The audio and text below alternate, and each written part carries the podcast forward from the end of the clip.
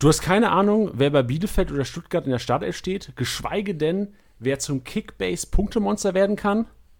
Dranbleiben.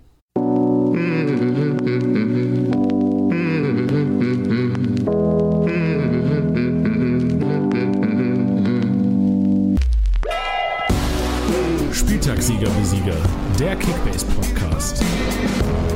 Mit deinen Hosts Titti und Janni. Fabian Klos Maschine! Das musste raus. Was geht ab, Leute? Herzlich willkommen zum Kickbase Podcast. Schön, dass ihr auf Play gedrückt hast. Schön, dass du auf Play gedrückt hast. Und im Intro schon angekündigt, Titi und Janni sitzen hier. Einen wunderschönen guten Tag. Mein Name ist Titi. Gegenüber, leider nicht physisch gegenüber, aber an der anderen Leitung, sitzt Janni. Was qualifiziert uns hier in diesem Podcast zu sitzen und blöd daher zu reden? Wir sind beide Mitarbeiter bei Kickbase und äh, haben die große Ehre, dieses Sprachrohr des Podcasts nutzen zu dürfen und euch ein paar Informationen zu überbringen. AKA, wir schmeißen den Laden eigentlich. Äh, ja, eigentlich schon. Ja, genau. Eigentlich schon, ja. Genau. Und wie schon angekündigt, also heute geht es um Aufsteiger, liebe Ja. Freunde. Und es ist ja echt, es ist so ein Pull von euch. Wir haben letzte Woche in die Instagram-Story vom Spieltagssieger Besieger, der Instagram-Seite des Podcasts auf Instagram, ähm, gefragt, was ihr gerne mal haben wollt im Podcast. Jetzt in der Sommerpause, was braucht ihr? Und die meistgenannteste Antwort, so, wir, wir haben 100 Leute gefragt. Was wollt ihr Wie, wie ist die Sendung nochmal, Tilly? Ähm, ja, fuck. Ähm, war das nicht sogar beim Fam war das nicht sogar beim Familienduell? Ja, Familienduell, stimmt, genau. Stimmt. Ich Ich habe hab dann immer nur äh, den, den dunkelhäutigen Moderator, die Memes im Kopf aus den, aus den USA. Immer richtig Ja, geil. geil. Ja, die sind Ja. stark. Aber auf jeden Fall haben wir 100 Leute gefragt, was wollt ihr gerne im Podcast hören? Und die häufigste Antwort war einfach äh, Aufsteigeranalyse. Und die bekommt ihr heute. Heute geht es um Arminia Bielefeld, heute geht es um VfB Stuttgart. Und wir mussten natürlich ehrlich sein, Tiddy und ich, also ich, ich spreche zuerst mal nur für mich, Janni, äh, ich weiß nicht genug, um euch Sachen zu erzählen, die ihr, die euch wirklich weiterbringen zu Bielefeld oder Stuttgart. Tiddy, wie geht's dir denn? Ja, das war, ich fand es letztes Jahr noch schlimmer mit Mannschaften wie Paderborn und Union Berlin. Ähm, aber nichtsdestotrotz mussten wir uns da auf jeden Fall Verstärkung holen. Deswegen haben wir sowohl für die Arminia, die zuerst behandelt wird, äh, einen Gast und danach unseren altbewährten Spezi, den Maximizer, der uns dann viel zu Stuttgart erzählen wird, bin ich mir ganz sicher. Und ja, ich, find's, ich, bin, ich bin gespannt auf die Folge. Ich habe auch richtig Bock drauf, weil wir auf jeden Fall auch was lernen werden, Janni. Und es ist wieder ein Podcast, mit dem man sich wieder so einen kleinen, ich hätte beinahe unfairen gesagt, aber es ist ein fairer Vorteil, weil jeder diesen Podcast hören kann. Äh, es ist ein, man kann sich, glaube ich, einen fairen Vorteil erhaschen über diesen Podcast. Ja, und ich glaube, er ist auch wichtig. Also ich glaube, das ist nicht nur für uns wichtig. Also ich selbst bin auch echt gespannt, was äh, Bene, unser Gast, ähm, unser Arminia Bielefeld-Experte zu sagen hat und dann natürlich auch Spezi zum VfB Stuttgart. Weil ich sehe ja selbst ganz viele Namen, die mir gar nicht so viel sagen. Die, klar, es gibt einen Marktwert und äh, man kann auch Statistiken gucken, okay, wie haben die in der zweiten Liga performt. Aber viel mehr als Zahlen findest du da nicht. Und Ja. ähm, wir, wir haben uns jetzt, wir können auch Bene gleich mal reinholen, ähm, unseren ersten Gast, wir haben uns jemanden geholt, von dem wir, also ich kenne Bene leider noch nicht persönlich. Ähm, ich hoffe, das können wir irgendwann ändern. Ähm, Bene ist ähm, aber unser Arminia Bielefeld-Experte. Von daher ähm, begrüßen wir zuerst mal im äh, Kickbase-Podcast Bene. Bene, grüß dich.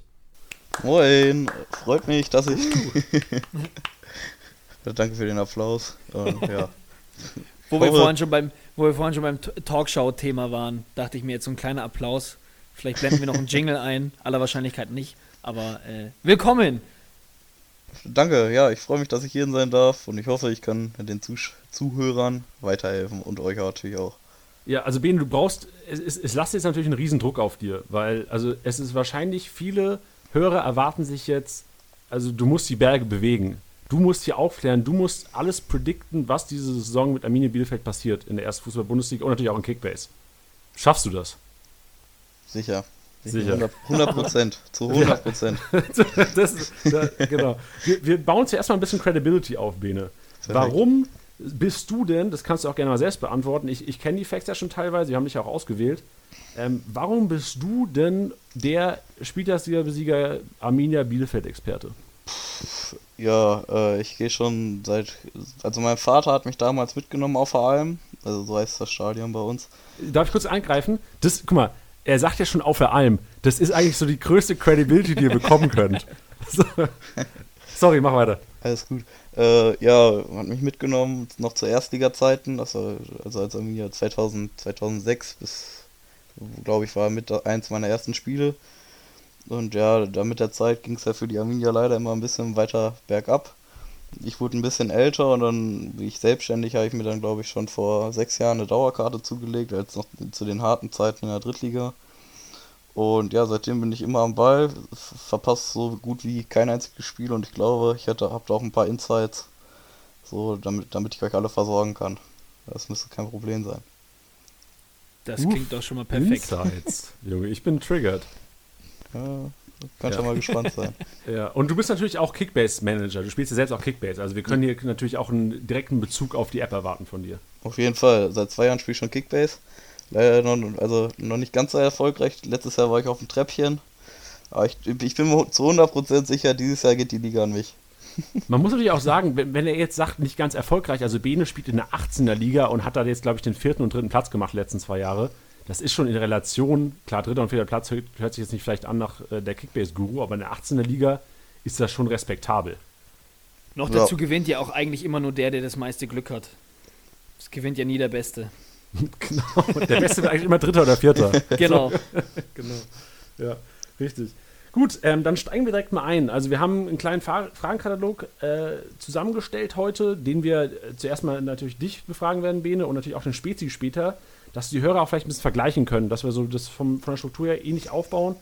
Und wir starten natürlich mit dem Thema Kader. So, das ist das, das Relevanteste. Wir wollen natürlich wissen, wer spielt überhaupt. Und da gehen wir vielleicht auch direkt mal Richtung, Richtung Startelf. Ähm, erste Frage an dich. In welcher Formation wird Arminia Bielefeld ähm, spielen? Und vielleicht auch direkt in dem Zuge, wer, wer wird spielen in dieser Formation? Hm, ich gehe erstmal, also aufgestiegen ist Arminia auf jeden Fall mit der 4-3-3. Wir haben mit einem Sechser gespielt, wahrscheinlich auch, weil Arminia spielerisch überlegen war in der zweiten Liga. Ähm, aber der Trainer, also der Uwe Neuhaus, super Typ, der hat auf jeden Fall schon gesagt, dass sie sich das Ganze jetzt nicht so offensiv angehen wollen in der ersten Liga.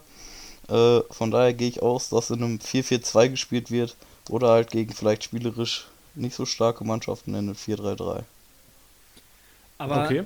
ja. ähm, ich habe noch mal eine kurze Zwischenfrage, ähm, weil du gerade ja auch gesagt hast, dadurch, dass sie so stark in der zweiten Liga waren. Ich glaube, sie haben ja letzte Saison lediglich zweimal verloren. Ist das richtig? Ja. Ich glaube, einmal gegen richtig. Stuttgart, einmal gegen Pauli. Ähm, und wie kam es, dass Bielefeld so stark war. Also war das dann, also hat sich das angebahnt oder war das schon so, dass man gesagt hat, so, Alter, krank, dass wir jetzt aufgestiegen sind, weil die sind da ja regelrecht durchmarschiert. Hm, also ich würde mal sagen, ich glaube bei Bielefeld ist es halt so, das war schon irgendwie so ein eingeschworener Haufen. Über mehrere Jahre haben jetzt viele da zusammengespielt. Der Klos Vogelsommer, ich glaube, ich spiele auch schon drei Jahre zusammen mit eins der entscheidendsten Duos da vorne. Und dann kam ja. Hartl ja neu zur Saison, der war auch super, hat er sich eingefügt. Und ich glaube einfach, dieser, da, da gab es einfach einen richtig guten Team-Spirit. Und spielerisch war Arminia gefühlt mit Stuttgart, Hamburg auf Augenhöhe, wenn nicht sogar besser und halt auf jeden Fall besser als die ganzen anderen Mannschaften in der zweiten Liga. Deswegen sind sie auch da, wo sie sind. Das wollte ich nur ja. kurz äh, als Zwischenfrage mal reinhauen, weil das hatte ich mir jetzt gerade dann schon interessiert. Ja, ist ja schon, ist ja auch, ist ja auch auf jeden Fall relevant. Ähm, gehen wir mal die, die Formation durch. Also im Tor brauchen wir, glaube ich, nicht lange diskutieren, da wird natürlich Ortega stehen, oder? Ja, ab, also absolut, ja, eigene Jugend, ne, der, da gab es auch mal ein paar Gerüchte noch, dass der vielleicht noch wechselt, aber der kommt aus der Jugend aus Bielefeld. Ist dann ja zu Tittis Verein gewechselt, kurzzeitig, aber auch oh, nur, ja. ne? Wie war der da bei euch? Ähm, er wurde gegen Ende zum Sündenbock gemacht, leider. Also das, der, der war ja vor allem bei der Abstiegssaison dabei ähm, und der hatte sich gegen Ende der Saison ein, zwei Patzer geleistet. Ähm, und deswegen wurde er ziemlich krass zum Sündenbock dieser Saison, was ich super unfair fand, weil der auf jeden Fall einer der, der besten Keeper der letzten Jahre bei 60 auf jeden Fall war. Deswegen hat es mich auch gefreut, dass der dann, wo ist er danach hin? Ich glaube, der ist in der zweiten Liga geblieben, oder? Der ist direkt wieder zu Bielefeld gekommen.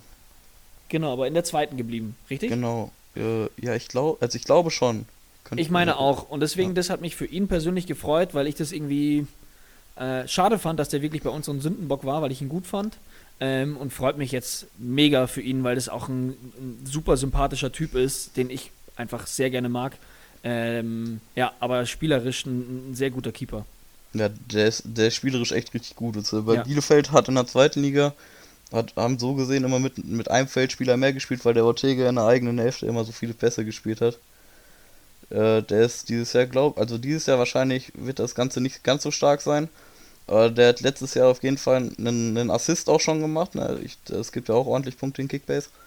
Äh, der ist wahrscheinlich auch immer gut für ein Tor eingeleitet, vielleicht oder vielleicht halt sogar ein Assist. Und Ach, er kratzt, also, also er ist ja auch einfach wirklich ein sehr, sehr guter Keeper. Und ja. gerade dann finde ich ihn jetzt spannend für die kommende Saison, weil ja im, in, im Normalfall, sage ich jetzt mal, ähm, ist es ja so, dass die, dass die Aufsteiger ja schon viel auf die Hütte kriegen. Und mhm. ähm, was ja, wo viele ja immer Angst haben, ich meine, wir haben da auch letztens drüber geredet, Janni mit äh, Zingerle, das kann sich bewähren. Der wird anfangs nicht viel Geld kosten, der wird vielleicht auch mal fallen, aber ich glaube, dass der auf jeden Fall ein gutes Punktepotenzial hätte. Was meine Frage zu Ortega ist, wo ich auch so ein bisschen im Hinterkopf habe, gerade wo Tidi jetzt gesagt hat, er hat zweimal mal gepatzt bei 1860, ist es einer, wo man Angst haben muss? Weil ich hatte so letztes Jahr das Gefühl bei Zingerle, ich hatte Richtung Ende der Saison oft Angst vor diesem Fehler vor Gegentor. Ähm, oder quasi mhm. Tor verursacht von, äh, von Zingerle. Wie, wie siehst du das? Wie schätzt du es bei Ortega ein? Ähm, ich kann mich auch noch an ein Spiel dieses Jahr erinnern, da wollte Arminia das von hinten rausspielen und ich glaube, dann hat Ortega beim Abschluss, im Abschluss den Ball direkt zum Gegner gespielt und der konnte ins leere Tor einschieben. Also das ist, glaube ich, das einzige Negativbeispiel aus den ganzen Jahren von Ortega, was ich jetzt, mir jetzt noch im Kopf ist.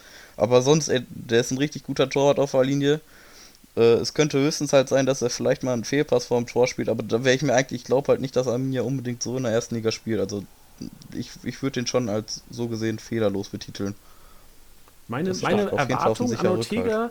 oder meine Hoffnung an Ortega ist so ein bisschen die Giekewitz-Nachfolge. Giekewitz 2.0. Wie Tilly gesagt hat, kriegt viel, kriegt viel aufs Tor und ist qualitativ einfach ein guter Torhüter. Ich glaube, jetzt Zingerle hat zwar auch unfassbar viel aufs Tor bekommen, aber ich zweifle einfach an, dass Zingerle ein Erstliga-Torhüter ist. Ja, ich würde ähm, auf jeden Fall, das würde ich genauso sehen. Ich glaube, einfach von der Qualität ist Zingerle auf der Linie nicht so gut wie ein Ortega. Okay, aber das sind, das sind die Infos, die wir brauchen. Das ist schon mal gut. Okay, dann gehen wir mal zur Abwehr. Du hast die zwei Formationen, die du betitelt hast, wären ja beide mit Viererkette. Ja. Steht die Viererkette bei Arminia? Äh, auf jeden Fall. Pieper und Nilsson ist ein richtig gutes Innenverteidiger-Duo. Da könnte vielleicht auch wieder dieser Schönlau-Effekt, Schonlau heißt er, der Effekt kommen, dass man viel Bälle geklärt, also die Punkte dafür kriegt. Das kann ich mir bei beiden sehr gut vorstellen. Der Pieper ist ein bisschen stärker in der, würde ich sagen, in der Spieleröffnung, aber dafür ist der Nilsson auf jeden Fall bei Ecken vorne ein bisschen, also ist auf jeden Fall torgefährlicher als der Pieper. Von daher würde ich wahrscheinlich sogar meine Kaufempfehlung vielleicht für den Nilsson geben, weil ich mir auch vorstellen kann, dass wieder relativ viel, dass er relativ viele Punkte machen könnte. Weil er einfach so kopfballstark ist? Erstens das und weil er auch wieder, also weil er viele Bälle immer geklärt hat. Und immer, ja. Okay, interessant. Nilsson ist notiert. Und wie sieht es auf den Außen aus?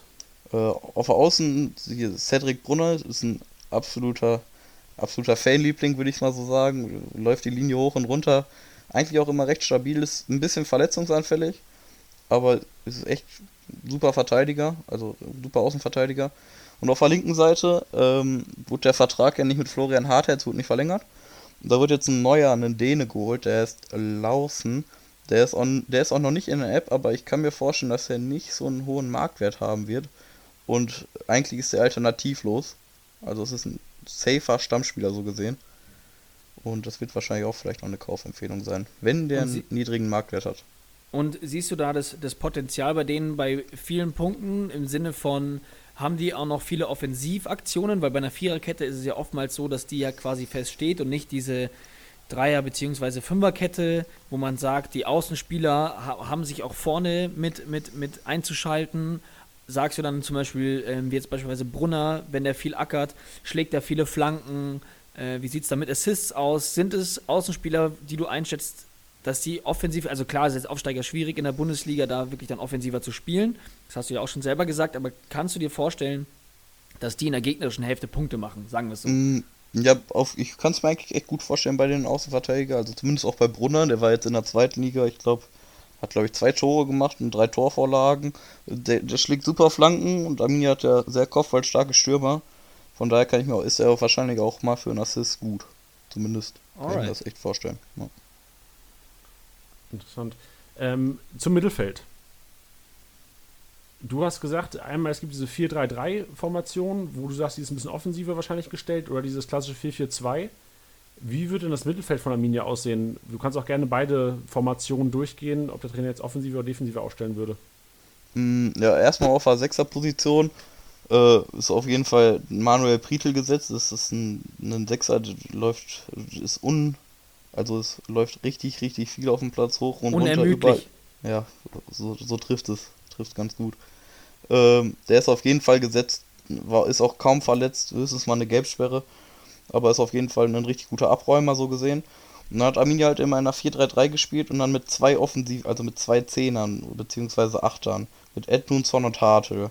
Und die waren halt beide sehr offensiv. Hartl hat leider nicht so eine Torgefahr, aber glaube ich insgesamt zwölf Torvorlagen gemacht. Äh, und ich kann mir auch vorstellen, macht viele Pässe in der gegnerischen Hälfte. Ich glaube, das würde auch ganz gut punkten. Von daher würde ich Hartl auch als kleinen Geheimtipp nennen, weil er, glaube ich, auch nur einen Marktwert von 500k hat. Und äh, bei Hartl habe ich gehört, dass er die beste äh, Laufstatistik, also ich habe mich natürlich auch ein bisschen informiert, deswegen kann ich nur so trocken äh, diese, diese Zahlen hier reinschmeißen.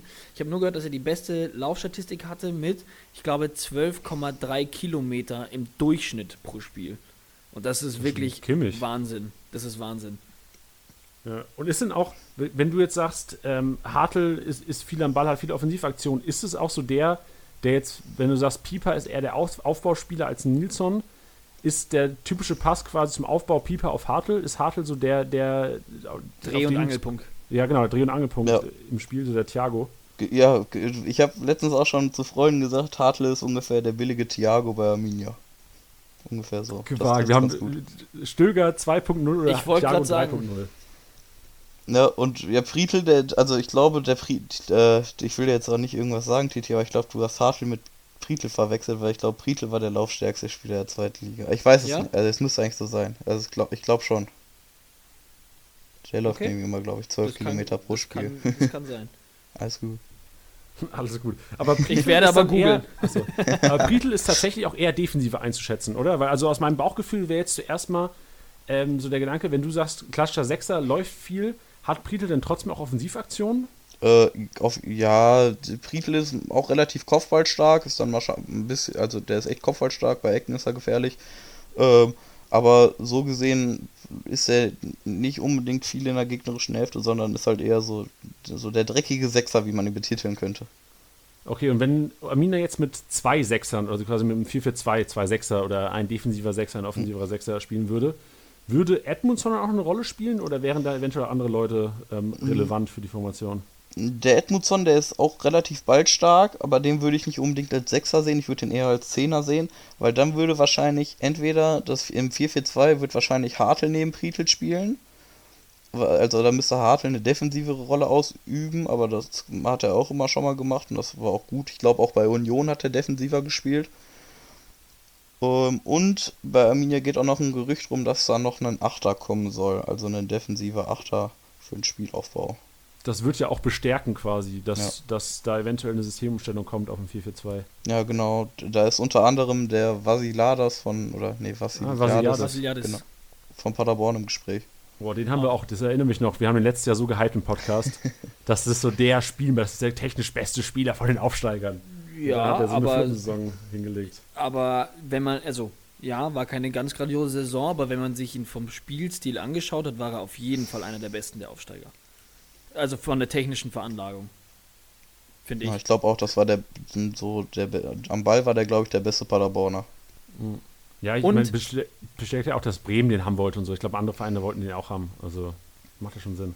und man muss ja dazu sagen, dass äh, Arminia Bielefeld sich das Bombentalent vom TSV 1860 München gesichert hat, nämlich Noel Niemann. Da wollte ich dich auch noch zu fragen. Also, was kann der? Also, also er ist dann wirklich ehrlich. Also von der dritten in die erste Liga ist natürlich ein, ein, ein, enormer Sprung und ich glaube nicht, dass, also Ich glaube nicht, dass der zu Beginn zum, zum, zum Aufgebot gehören wird. Ähm, ist halt ein, ist so ein typischer flinker Spieler. Also der ist äh, so, so, so ein kleiner, quirliger mit Tempo, Zug zum Tor, ähm, technisch natürlich stark, aber ich glaube nicht, dass der, dass der zu Beginn eine Rolle spielen wird, um ganz ehrlich zu sein. So sehr ich es ihm wünschen würde, aber das Ich glaube nämlich auch, da gab es auch schon ein Gerücht, dass er direkt wieder verliehen wird. Wahrscheinlich ja. auch in eine zweite oder eine dritte Liga. Ja, würde schon auch Sinn machen. Also ist ein sehr guter Spieler, den Sprung bis zur ersten Liga. Ich hoffe, er hört nicht zu, was natürlich sein kann. Ähm, traue ich ihm noch nicht zu. Bin mal gespannt. Wäre denn auch, also ich als, als Lautern-Fan kann mich noch an Nils Seufert erinnern. Nils Seufert, glaube ich, vor zwei Jahren zu euch gewechselt nach Bielefeld. Ähm, war bei uns immer so einer, der auch die sechs oder die acht gespielt hat. Wie hat der sich bei euch gemacht? Ist das einer, der eventuell auch Spielminuten bekommen könnte? Mm, das war jetzt, äh, Seufert wäre ja ungefähr so dieser Achter, wie ich ihn eben beschrieben habe, wie Vassiliar. Das ist so ein defensiver Spiel mit, für einen Spielaufbau. Jetzt im 4-4-2 ist er, glaube ich, echt gut aufgehoben aber ich, ich weiß nicht, da fehlt irgendwie so ein bisschen die Agilität, irgendwie, der ist nicht, nicht ganz auf der Höhe auf dem Damm und ich glaub, kann mir auch nicht vorstellen, dass bei denen für ihre erste Liga reicht. Okay. Ich glaube, das sehen die, also ich glaube, das sieht der Trainer, glaube ich, auch so. Weil, ja. Viel Spielzeit okay. hat er leider auch nicht bekommen dieses Jahr. Dann wird es wahrscheinlich in der ersten auch nicht viel besser ausschauen, oder? Also nee. in der ersten Liga. Weil ich, mich hat es nur gewundert, dass er halt als, also wenn man jetzt die Aufstellungsprognose von Ligazeit anschaut, ist der als Alternative gesetzt zu äh, Edmundson. Und ist ja oftmals schon sehr vielversprechend, wenn Ligazeit das so analysiert.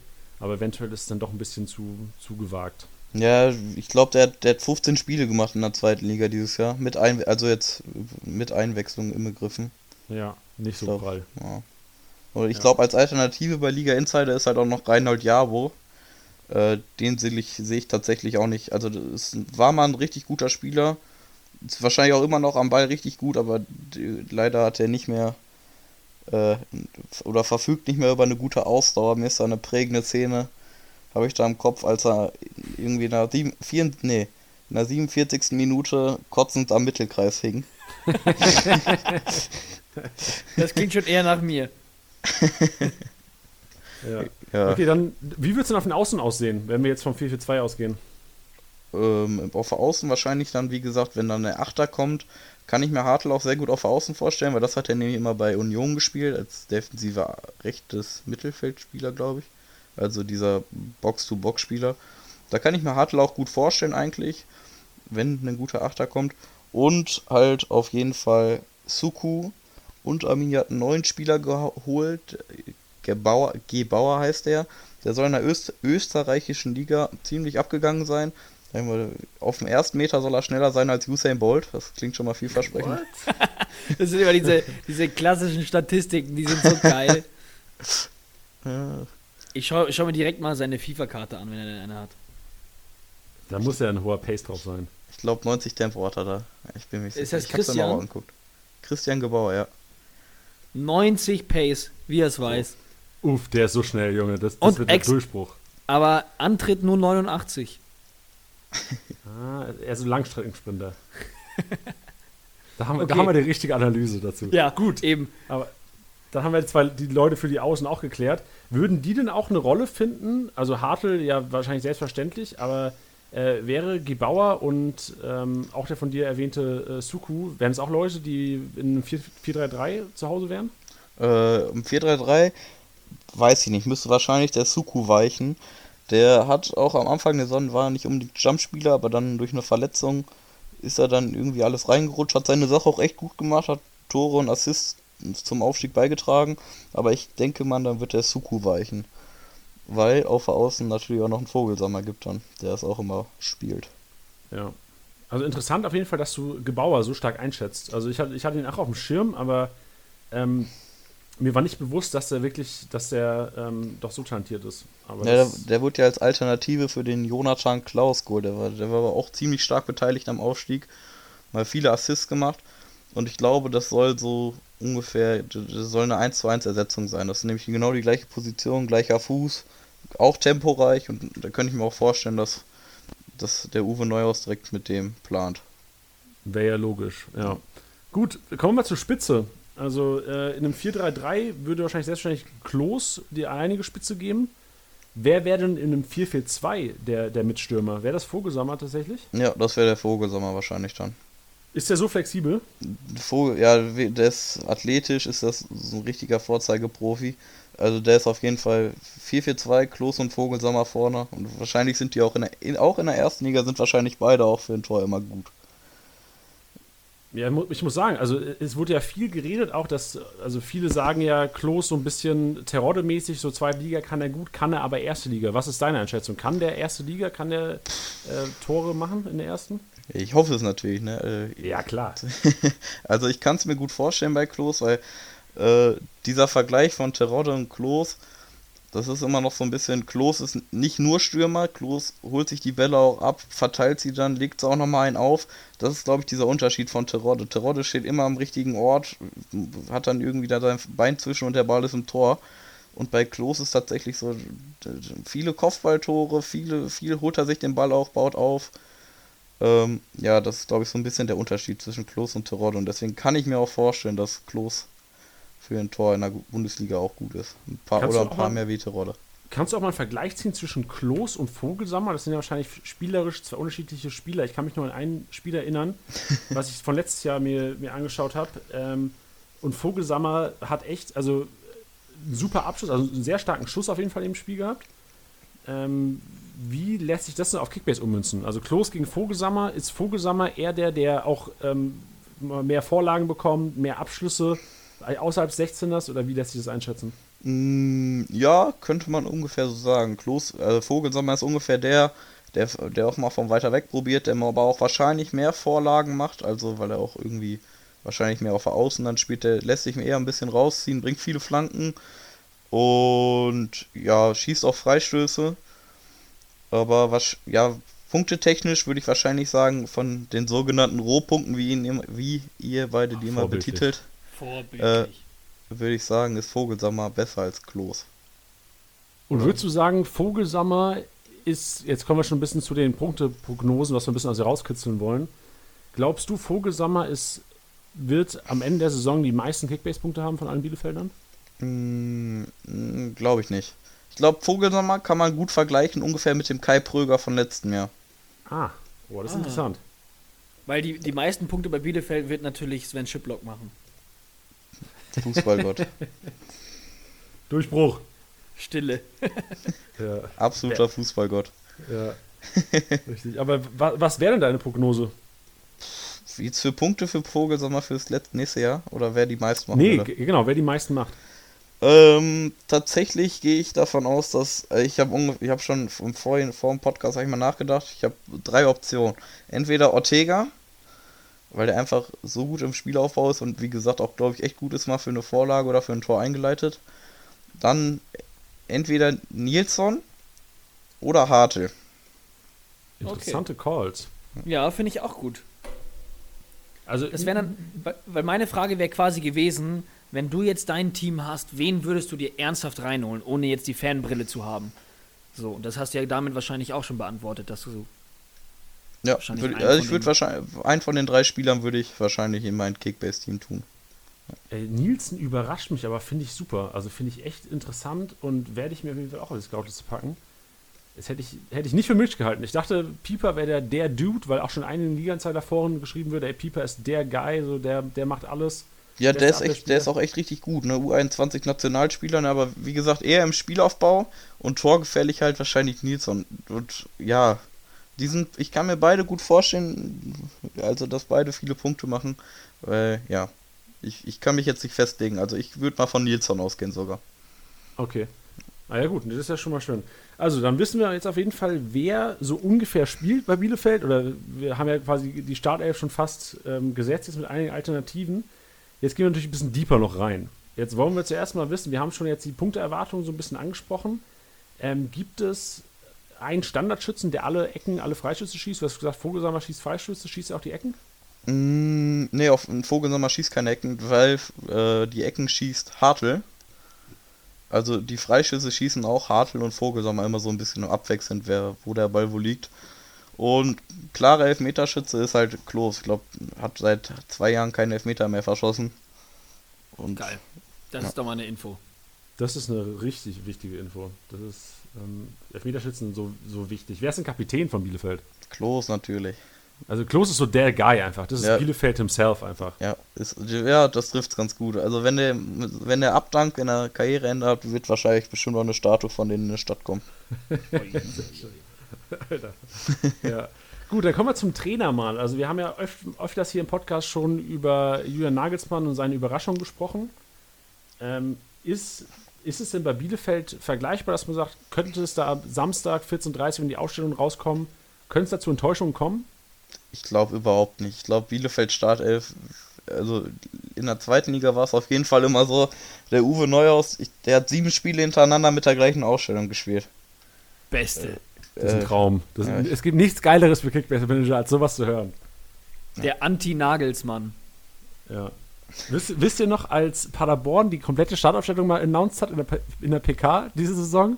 Ja, geil. Ey, mega. Das, das erwünsche ich mir auch vom Neuhaus.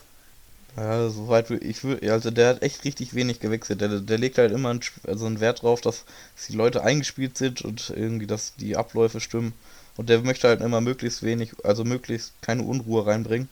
Und wie gesagt, der, der, ich glaube, es waren sieben oder neun Spiele, wo er mit der gleichen Aufstellung gespielt hat. Das ist ja ein Traum. Ähm, dann zur Verletzungsanfälligkeit. Du hast vorhin, glaube ich, gesagt, dass Brunner leicht verletzungsanfällig ist. Gibt es andere Leute, wo man vielleicht sich Sorgen machen müsste, wenn die in einem Team ähm, sind oder im eigenen Team sind? Mm, Ich, glaube, Bielefeld ist, hat dieses, also hat in der zweiten Liga so viele Punkte gemacht, weil, also es waren nicht viele Leute verletzt. Es war Brunner, ist mal ausgefallen kurzzeitig, ich glaube über zwei Monate. Der wurde dann direkt wieder vertreten, gut. Dann ist ein Vogelsommer ausgefallen, aber dann kam die Corona-Zeit, also hat er, glaube ich, im Endeffekt drei Spiele nur verpasst. Aber sonst war die komplette Mannschaft verletzungsfrei. Und ich glaube, das zeichnet so ein bisschen auf Bielefeld aus, dass man halt diese Konstanz hat. Ich habe ja gehört, es lag an der Ernährung. Weil sie, ja, kein Witz, weil die komplett äh, eine vegane Ernährung vor dem Spiel haben mussten. Da- Das wird sein, Freunde. Das ist the key. Vegan ist the key. Na, Ja. dann zitiere ich einmal gerade mal den Fußballgott Fabian Klos. Hat im Interview gesagt, Döner nachts kann Leben retten. Weil Unrecht hat er nicht. Ja. Ja, aber stimmt, ich habe ich, ich hab auch einen Be- Bericht gelesen, dass Bielefeld auf veganer Ernährung sitzt. Ja, Aber okay. gut. Ähm, anscheinend Fabian Klos nicht. Rebell. Not giving. Das ist echt ein alternativer Typ. Das ist echt ein super Typ. Wenn- Du triffst auch häufiger in der Stadt. Also der identifiziert sich auf jeden Fall mit seinem Verein. Was machen die Bielefelder den ganzen Tag? Bielefeld ist ja jetzt keine, keine Metropole. Läufst du öfters spielen über den, über den Weg und was machen die den ganzen Tag? Boah, ähm, ja, man kann ja, wir können ja mal über die Aufstiegsfeier reden. Äh, Jetzt da- sind wir im richtigen Thema. Ja, da wurde auf jeden Fall, wurde sofort, ge also wurde gewusst, wo das Lokal ist, welches gemietet worden ist. Und dann stand da, standen da kurzerhand mal, glaube ich, mal 500 Leute vor und die ganze Mannschaft war da drin am Feiern. Also das geht, glaube ich, in Bielefeld alles schnell rum und die Leute, also die Spieler sind auf jeden Fall ziemlich aktiv in der Stadt, würde ich es mal so sagen. Aktiv in der Nachtszene. Ja, da wurde schon mal der ein oder andere getroffen. Sehr gut. Stark. Es zeigt ja auch einen guten Zusammenhalt in der Mannschaft. Wenn man zusammen feiern kann, ist ja auch viel wert. Auf jeden Fall. Ja, das, ich habe ich hab gestern auf Amazon diese, ist auch schon ein bisschen älter jetzt, diese Doku über Borussia äh, Dortmund gesehen. Und da hat Klopp auch gesagt, so, ey, die Mannschaft, die damals deutscher Meister wurde, die konnte einen Tick besser äh, feiern, als Fußball gespielt hat. Und ich glaube, das ist echt wichtig für den Zusammenhalt, dass man ordentlich einen zusammen wegkippt. War das nicht bei Dortmund auch, wo der, der, der Chiro Immobilien gegangen ist und gesagt hat, er wurde nicht zum Essen eingeladen? Ach, echt? Ja, das, war das nicht mal irgendwie? Ich weiß es nicht mehr. Ja, ich glaube, ich, bei mir dämmert es auch. Ich weiß auch nicht genau, aber ja. es- Ich, Der erinnere hat aber voll dran. abgelästert. Ja, hätten sie mal eingeladen. Jetzt äh, bei Rom schießt er die Bude ab. Ja. Ne, Und Titi hat es ja eben nochmal angesprochen, ne? Äh, ab der 70. Minute ist Sven Chiplock-Time, ne? Ist das wirklich so? Das ist das ein Joker? Jetzt kein Spaß. Der war jetzt äh, nach der Corona-Pause, war der glaube ich so fit wie noch nie.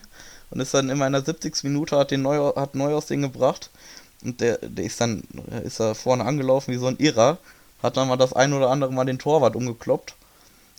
Aber so, so viel Minuspunkte macht er in 20 Minuten. tatsächlich hat er ja auch, also ich würde mal sagen, der hat das wichtigste Tor, obwohl ich weiß, vielleicht nicht in seiner Karriere, aber der hat wahrscheinlich dieses Jahr das wichtigste Tor für Arminia gemacht. Nee, in der Nachspielzeit gegen Holstein Kiel äh, dieses Jahr. Das war, da, da hört das. Vielleicht kommt der Diekmeier ja auch noch in die erste, dann haben wir ja ein geiles Duo. das ist ja Flanke Diekmeier, Kopfballtor, Schiplock. Fehlt nur noch Lasogga. Letzte Frage, die wir klären müssen. Wie heim- bzw. auswärts schwach oder stark ist Arminia Bielefeld? Äh, ich würde mal so, also Arminia ist auf jeden Fall eine richtig gute Ausmannschaft letztes Jahr gewesen. Ähm, eigentlich ist Arminia auch vor allem auch, also äh, heim zu Hause auch immer ziemlich stark.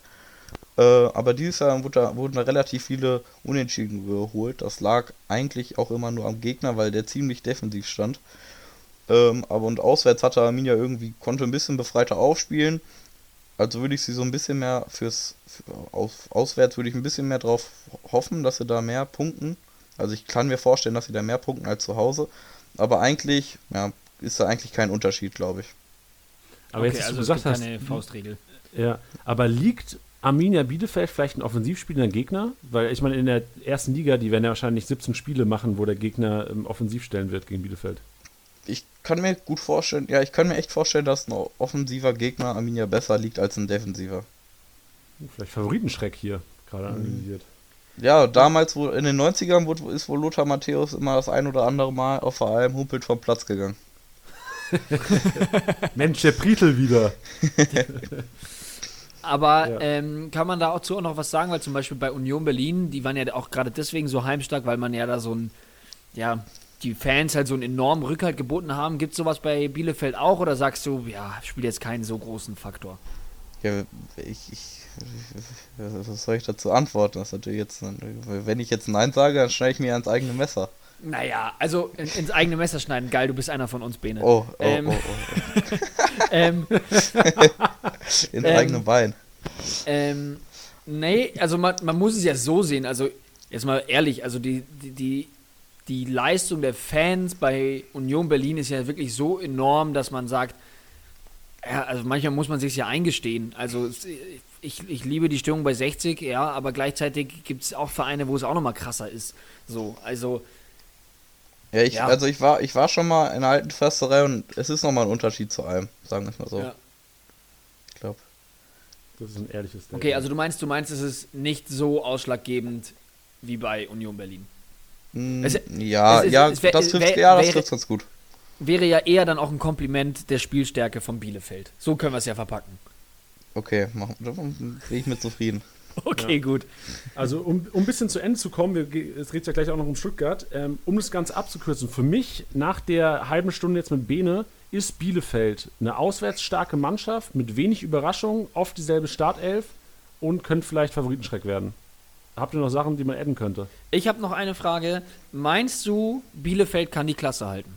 Das ist jetzt, ist jetzt ich finde es deswegen spannend, weil zwei von drei Aufsteigern der letzten Saison drin geblieben sind. Ähm, es gab schlechte Mannschaften unten drin, also auch es gab schlechte Mannschaften, die es in der, die es in der Liga gehalten hat. Deswegen sehe ich die Chancen jetzt auch gar nicht so schlecht für Bielefeld. Grundsätzlich, ganz nüchtern betrachtet. Aber sagst du, hey, das wird jetzt eine geile Zeit, wir nehmen die erste Liga mit, du hast da selber Bock drauf und schön war's? Oder meinst du ernsthaft, Bielefeld könnte da was reißen? Oder sagst du, schauen wir uns erstmal die ersten Spiele an, dann gucken wir mal.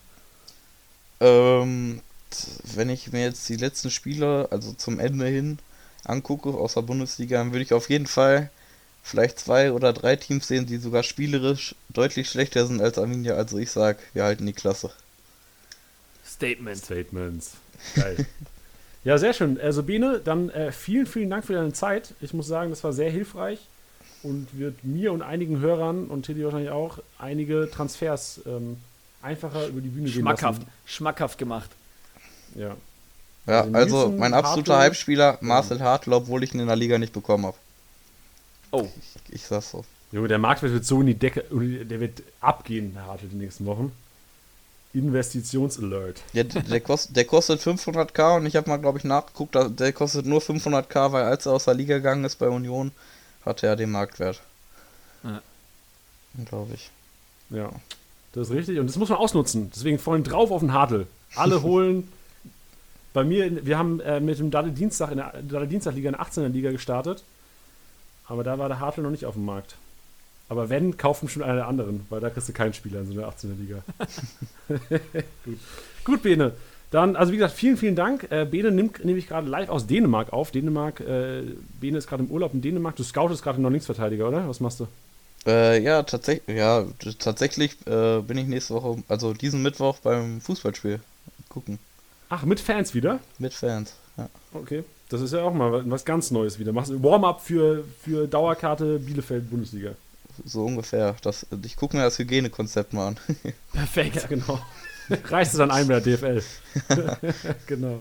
Sehr schön. Also Bene, vielen, vielen Dank. Äh, wünschen dir natürlich viel Erfolg, wünschen Bielefeld viel Erfolg und ähm, willkommen in der Fußball-Bundesliga. Ja, ich freue mich. Dankeschön. So, nachdem wir jetzt Bene zu Gast hatten, Arminia Bielefeld, zweite Halbzeit, VfB Stuttgart. Ein altbekannter, ich glaube vor drei Wochen das letzte Mal, als Titi im Urlaub war, auf, was haben wir gesagt, englischer Garten, unter der Bank gelegen. Achso, Tiddy. Ja, Tiddy ja, genau. lag da. Ja, du der liegt da immer noch. Der, der liegt da immer noch. Die Urlaubsvertretung. Ja, Spezi, herzlich willkommen im Podcast. ja, Servus. Ich freue mich so sehr. Ey, das ist wieder Good Old Times hier ein bisschen, oder? Wirklich. Ja, das also das ist, das ist wirklich STSB-Nostalgie, die gerade richtig reinfährt. Richtig ja. reingefahren. Wir müssen natürlich trotzdem kurz für alle, die jetzt sagen, Spezi, geiles Getränk, ja, aber wer ist das? Müssen wir kurz sagen, Spezi, willst du kurz selbst übernehmen? Warum hockst du heute hier? Warum willst du Leuten was über den VfB Stuttgart zu erzählen? Und ähm, warum hast, was hast du im Kickbase am Hut? Ähm, also der VfB Stuttgart hat erstmal sehr, sehr viel mit mir am Hut oder ich mit ihm. Das ist ja keine Ahnung, wie man es ausdrücken will, aber es ist einfach Teil meiner Identität. Ähm, ich hatte, äh, was war mein erstes Spiel, war Toni Polster, hat äh, für den grässlichen ersten FC Köln, sorry alle Kölner da draußen, ich meine es jetzt nicht so, aber damals war ich sehr traurig, als ich aus dem Stall gegangen bin, da hat er uns abgeschossen. Und äh, ich fand aber einen Spieler super geil, das war krass mit Balakov, der war einfach krass. Und ähm, genau, und da habe ich mich dann in den VfB verliebt und äh, der VfB ist jetzt wieder aus der zweiten Liga in die erste Liga aufgestiegen, was mich natürlich wahnsinnig freut. Yes! Verdammte Axt. Das war echt kurzzeitig, habe ich echt, also äh, wirklich gezittert und äh, geschwitzt, weil man dachte am Anfang der Saison, das machen wir easy. Ähm, das letzte Mal hat ja dieser Wiederaufstieg auch äh, sehr gut geklappt. Ähm, aber wie man sieht, ähm, am sehr unglorreichen HSV, äh, es klappt dann auch ganz gern mal zweimal hintereinander nicht. Und ähm, der VfB, muss man auch sagen, zwischendrin hat richtig gehustet, hat richtig äh, ähm, ja, gefroren teilweise da in, auf Platz 4 und dann auch mal Platz 5 und äh, ja. Aber zum Schluss noch einen kleinen Endspurt hingelegt ähm, und jetzt sind wir wieder oben und das ist richtig geil und ich freue mich richtig krass und ich kann euch ganz, ganz viel dazu erzählen. Äh, hoffentlich bringt es euch auch dann was ähm, für eure Kickbase-Saison, weil der VfB wird halt nicht mehr so wie früher sein, wo er auch mal Champions League gespielt hat, sondern VfB-Spieler werden vielleicht eher am Anfang der Saison wichtig sein und dann hinten raus, wenn man sich dann eher auf die Granaten konzentrieren kann, weil man ganz viel Kohle hat, wird man vielleicht eher Abstand nehmen von VfB-Spielern. Weil ich, kann ich ja schon mal vorweggreifen, ich habe jetzt nicht so einen, wo ich sage, der wird 4000 Punkte holen oder sowas. Kann ich mir einfach gerade nicht vorstellen, wer das sein soll. Ich habe ich hab aber direkt zu Beginn, also ein, ein, ein traumhaftes Intro schon mal. Ähm, ich habe zu Beginn eine Frage. Ähm, es ist ja ein kleiner Insight, weil der Spezi ist jemand, der dafür bekannt ist, sich seine Stuttgart-Trikots mit einer Fusion aus zwei Spielern zu bestellen. What? Ähm, ja, bedeutet nämlich zum Beispiel ähm, Mario, Mario Gomez und ähm, Gentner. Daraus wurde dann Gomente. Ja. Und ähm, mein, mein mein Favorit war eigentlich damals die Davi und Castro mit Castravi. Das wurde es aber leider nicht. Und wir haben jetzt sehr viele sehr gute Namen. Was wird es zur kommenden Saison? Oder hast du dir noch gar keine Gedanken gemacht? Äh, ich habe mir natürlich meine Gedanken gemacht. ähm, das ist doch klar, das ist doch absolut klar. Ähm, die, man muss dazu sagen, also Janni, ich erkläre mal ganz kurz die Genialität von Gomente. Also Gomente ist der Moment, wo Gentner auf Gomez äh, einen Assist gibt und Gomez den reinhaut. Und es gab in der Saison, als ich mir das Trikot gekauft habe, gab es genau einen davon, einen einzigen. Ähm, na, das deswegen, war's dann. Deswegen, Aber, wurde es, deswegen wurde es eh hinten mit Flockentferner wieder entfernt, deswegen wurde noch Goment draus, weil es nur einer war. Es war einfach nur ein Goment. ähm, genau. Äh, ja, und äh, was wird das diese Saison? Und ich kann es vorwegnehmen, hätte ich, wäre ich richtig heiß auf sowas, ähm, dann äh, wüsste ich schon direkt. Ich habe mir auch viele Gedanken gemacht. Ich werde es nicht machen, diese Saison. Also, jetzt, also die kommende Saison. Ich werde es nicht machen, nee. Ich werde es nicht machen, aus ganz vielen Gründen. Es, es, gibt ganz viele Gründe für mich. Äh, und äh, wenn ihr wollt, dann lege ich die auch noch äh, kurz da. Und das ist einmal, ähm, ist es, und das darf ich so offen sagen, weil ich bin mit nichts liiert, ähm, ist es der Trikotsponsor, also der, der Ausrüstersponsor, nicht der, der, der vorne auf der Brust sitzt, sondern der, der, der Ausrüster. Mag ich nicht. Ähm, obwohl obwohl es ein lokaler ist und alles und so, aber irgendwie, also mag ich nicht, bin ich, also eine rein ästhetische Sache. Ich liebe es, ich und dachte, das wäre jetzt so deep, das wäre so eine politische Diskussion. Äh, der Ausstatter mag ich nicht. liebe ich. Nee, mag ich einfach nicht. Da, da, da, entscheide ich einfach vom Look her und von der Ästhetik und das will ich jetzt auch mal gesagt haben, das hat mir einfach nicht gefallen. Ich finde es cool, dass er lokal ist, also Jakko ist was Lokales aus der Region, aber ähm, nee, gefällt mir nicht. Und ähm, ein Trikot, das mir nicht gefällt, das Cover nicht. Und ähm, äh, der zweite Punkt ist, dass ich nicht wüsste, wie ich da draufpacken soll. Es gibt sehr wenige Identitä äh, Identifizierungspersonen, äh, Punkte ähm, beim VfB in der Mannschaft, was aber jetzt gar nicht so negativ ist, vielleicht erstmal klingt, weil es performancemäßig eigentlich nach oben ging. Ähm, wir haben ganz viele junge Spieler dabei, haben auch ein paar alte, erfahrene, Castro zum Beispiel, ähm, aber oder auch ein Holger Bartstuber, ähm, der echt gut gespielt hat. Also da, da, ich bin eigentlich, äh, war nicht sein größter Fan, aber der hat, äh, hat mich komplett überzeugt in dieser Zweitligasaison. Ähm, hat sich auch charakterlich geändert ähm, und und und. Da könnte man überlegen, irgendwas Lustiges draus zu machen. Aber ich mag ja den äh, Trikotausrüster nicht. Und der zweite Punkt ist, der dritte Punkt vielleicht, vielleicht ist es auch schon der vierte Punkt, weil ich schon so viel gequatscht habe. Die Kommerzialisierung des Fußballs. Ich sage euch, ich gebe denen gar nichts mehr. Nee, gar nichts, stimmt nicht. Also mein Kickbase-Abo kaufe ich dann schon noch, aber ähm, nee, also bei manchen Sachen, ich habe jetzt keinen Bock mehr, da irgendwie noch Geld weiter reinzustecken. Also ähm, gibt es einfach manchmal ist ein Punkt irgendwann mal erreicht. Vielleicht ändert sich das auch wieder, vielleicht äh, macht der VfB auch irgendwelche lustigen Sachen und überzeugt mich wieder. Ähm, aber jetzt müssen die erstmal da ein bisschen performen. Das äh, müssen erstmal auf dem, auf dem Feld mich wieder überzeugen, dass ich da wieder richtig dabei bin. Alles klar, das ist doch mal ein Statement. Ja. Interessant. Wenn Gentner zurückgeholt wird und Gomez doch nochmal ein Jahr macht, dann gibt es doch nochmal ein Trikot. Ja, Junge, dann fahre ich da persönlich hoch und putze dir in die Schuhe. So ist äh, immer schon so gewesen. Aber ähm, ich fand auch ganz geil. Ich weiß nicht, habt ihr diese, also ich habe es mir dann am Schluss doch angeschaut, obwohl ich mich eigentlich dagegen gesträubt habe, äh, diese Schweinsteiger-Doku da ähm, gesehen. Ja, ich weigere mich noch. Ach, das ja, musst du dir angucken. Guck's euch an. Ja, es ist irgendwie, boah, ich finde es nicht so gut gemacht und so, aber natürlich ist es halt für Deutschland, da sind die Größen, da sitzen sie halt alle drin und so, das ist dann doch irgendwo interessant, aber oh, Schweiger Till, man könnte jetzt viel sagen, aber ähm, auch einfach nichts sagen. Und äh, ich finde es einfach lustig, wo der in der Tiefgarage ist, der Basti Schweinsteiger und dann äh, das Auto und dann so irgendwie sein Kommentar, dass er da über dieses Auto von Gomez abgibt. Das finde ich irgendwie. Ja, das ist richtig viel wert. Und Rivaris Auto auch richtig geil. Äh, also Rivaris Auto ist eine Frechheit, aber das. Dieses grüne äh, Ding. Äh, nee, Pink, Alter. Pink ah, ist Pink das. war das sogar. Echt? So pinky, pinker Klein-Audi, äh, komplett übermotorisiert. Ne? Was ist das? Also, ja, Genau, aber ansonsten könnt ihr mir ja mal sagen, was wollt ihr genau über den VfB wissen, weil ansonsten äh, rede ich jetzt hier den ganzen Podcast. lass, uns, lass uns vielleicht noch kurz, bevor wir zum VfB Stuttgart kommen, ähm, wir wollen ja, also du bist ja äh, freiberuflicher Mitarbeiter bei Kickbase, das haben wir auch letztes Mal schon kommuniziert. Du hast aber auch deine Finger bei Liga Insider mit drin. Und genau. Wir, also, ja. ich, vielleicht gerade noch als Teaser, wir planen ja auch, das haben wir auch, machen wir kein Geheimnis draus, haben in den letzten Wochen auch schon mal im Podcast angesprochen, dass wir Liga Insider mal einen Podcast bekommen wollen. Jetzt haben wir natürlich auch, klar haben wir Liga Insider teilweise ja drin, durch dich. Ähm, aber es gibt vielleicht noch mehr Liga Insider-Teile, die vielleicht irgendwann mal hier im Podcast hocken können, richtig? Genau, also ich glaube, also Janni, es war ja so ein bisschen aus deiner Initiative herausgeboren, dass du mal meintest, ey, du willst hinter, du willst ja alles, äh, sag ich mal, hinter jede Kulisse willst du einmal gucken. Und ähm, das solltest du auch tun bei Liga Insider, weil ich finde die einfach sehr, sehr spannend. Die sind irgendwie eine ganz interessante Firma, die haben kein Büro, die sitzen irgendwo in der Welt verteilt. Also ähm, der eine sitzt da irgendwie in Lissabon, Portugal, dann die anderen sitzen in Düsseldorf und dann sitzen ein paar andere noch irgendwo anders in Deutschland verteilt. Einer sitzt in Mexiko, ein Programmierer. Ähm, und die einfach mal vor die Strippe zu bekommen, dass die so ein bisschen erzählen, was hinter Liga Insider steckt, was für eine Fußballfachkompetenz da eigentlich dahinter steckt, das ist das wirklich, was wirklich spannend ist. Zum Beispiel, ähm, wie viele Gedanken da in so in diese Note, die da bei der Aufstellung ist, das hat mich dann sehr überrascht, ähm, dass die dann äh, so durchdacht ist. Und äh, was natürlich super spannend wäre, auch für die User, das war ja deine, Deine erste Frage ist aber auch meine erste Frage gewesen, als ich getroffen habe mit den voraussichtlichen Aufstellungen. Wie kommt das überhaupt zustande? Warum denken die, dass sie das unbedingt wissen? Aber wie könnten sie auch ähm, beweisen, dass sie die beste voraussichtliche Aufstellung machen? Weil nur um das kurz mal zu droppen, sie haben die beste voraussichtliche Aufstellungen für die Bundesliga, für jede Mannschaft über die letzten drei Jahre. Das können die nachweisen. Ach, für jede Mannschaft sogar. Ich, war, ich dachte, das wäre so ein Durchschnittswert, aber die haben tatsächlich jede Mannschaft besser prognostiziert als jeder andere, als Bild, als Kicker, als sonst wer. Also ich kann, ich lege mich jetzt so ein bisschen, äh, äh, wie sagt man, vielleicht rede ich in Fettnäpfchen und ähm, aber so wie ich es verstanden habe, sind es die letzten drei Jahre auch für jede Mannschaft die besten. Nicht jedes Mal, also es ist dann wirklich im Durchschnitt, am Ende ist wirklich der Durchschnitt, aber sie sind besser als Bild und Kicker.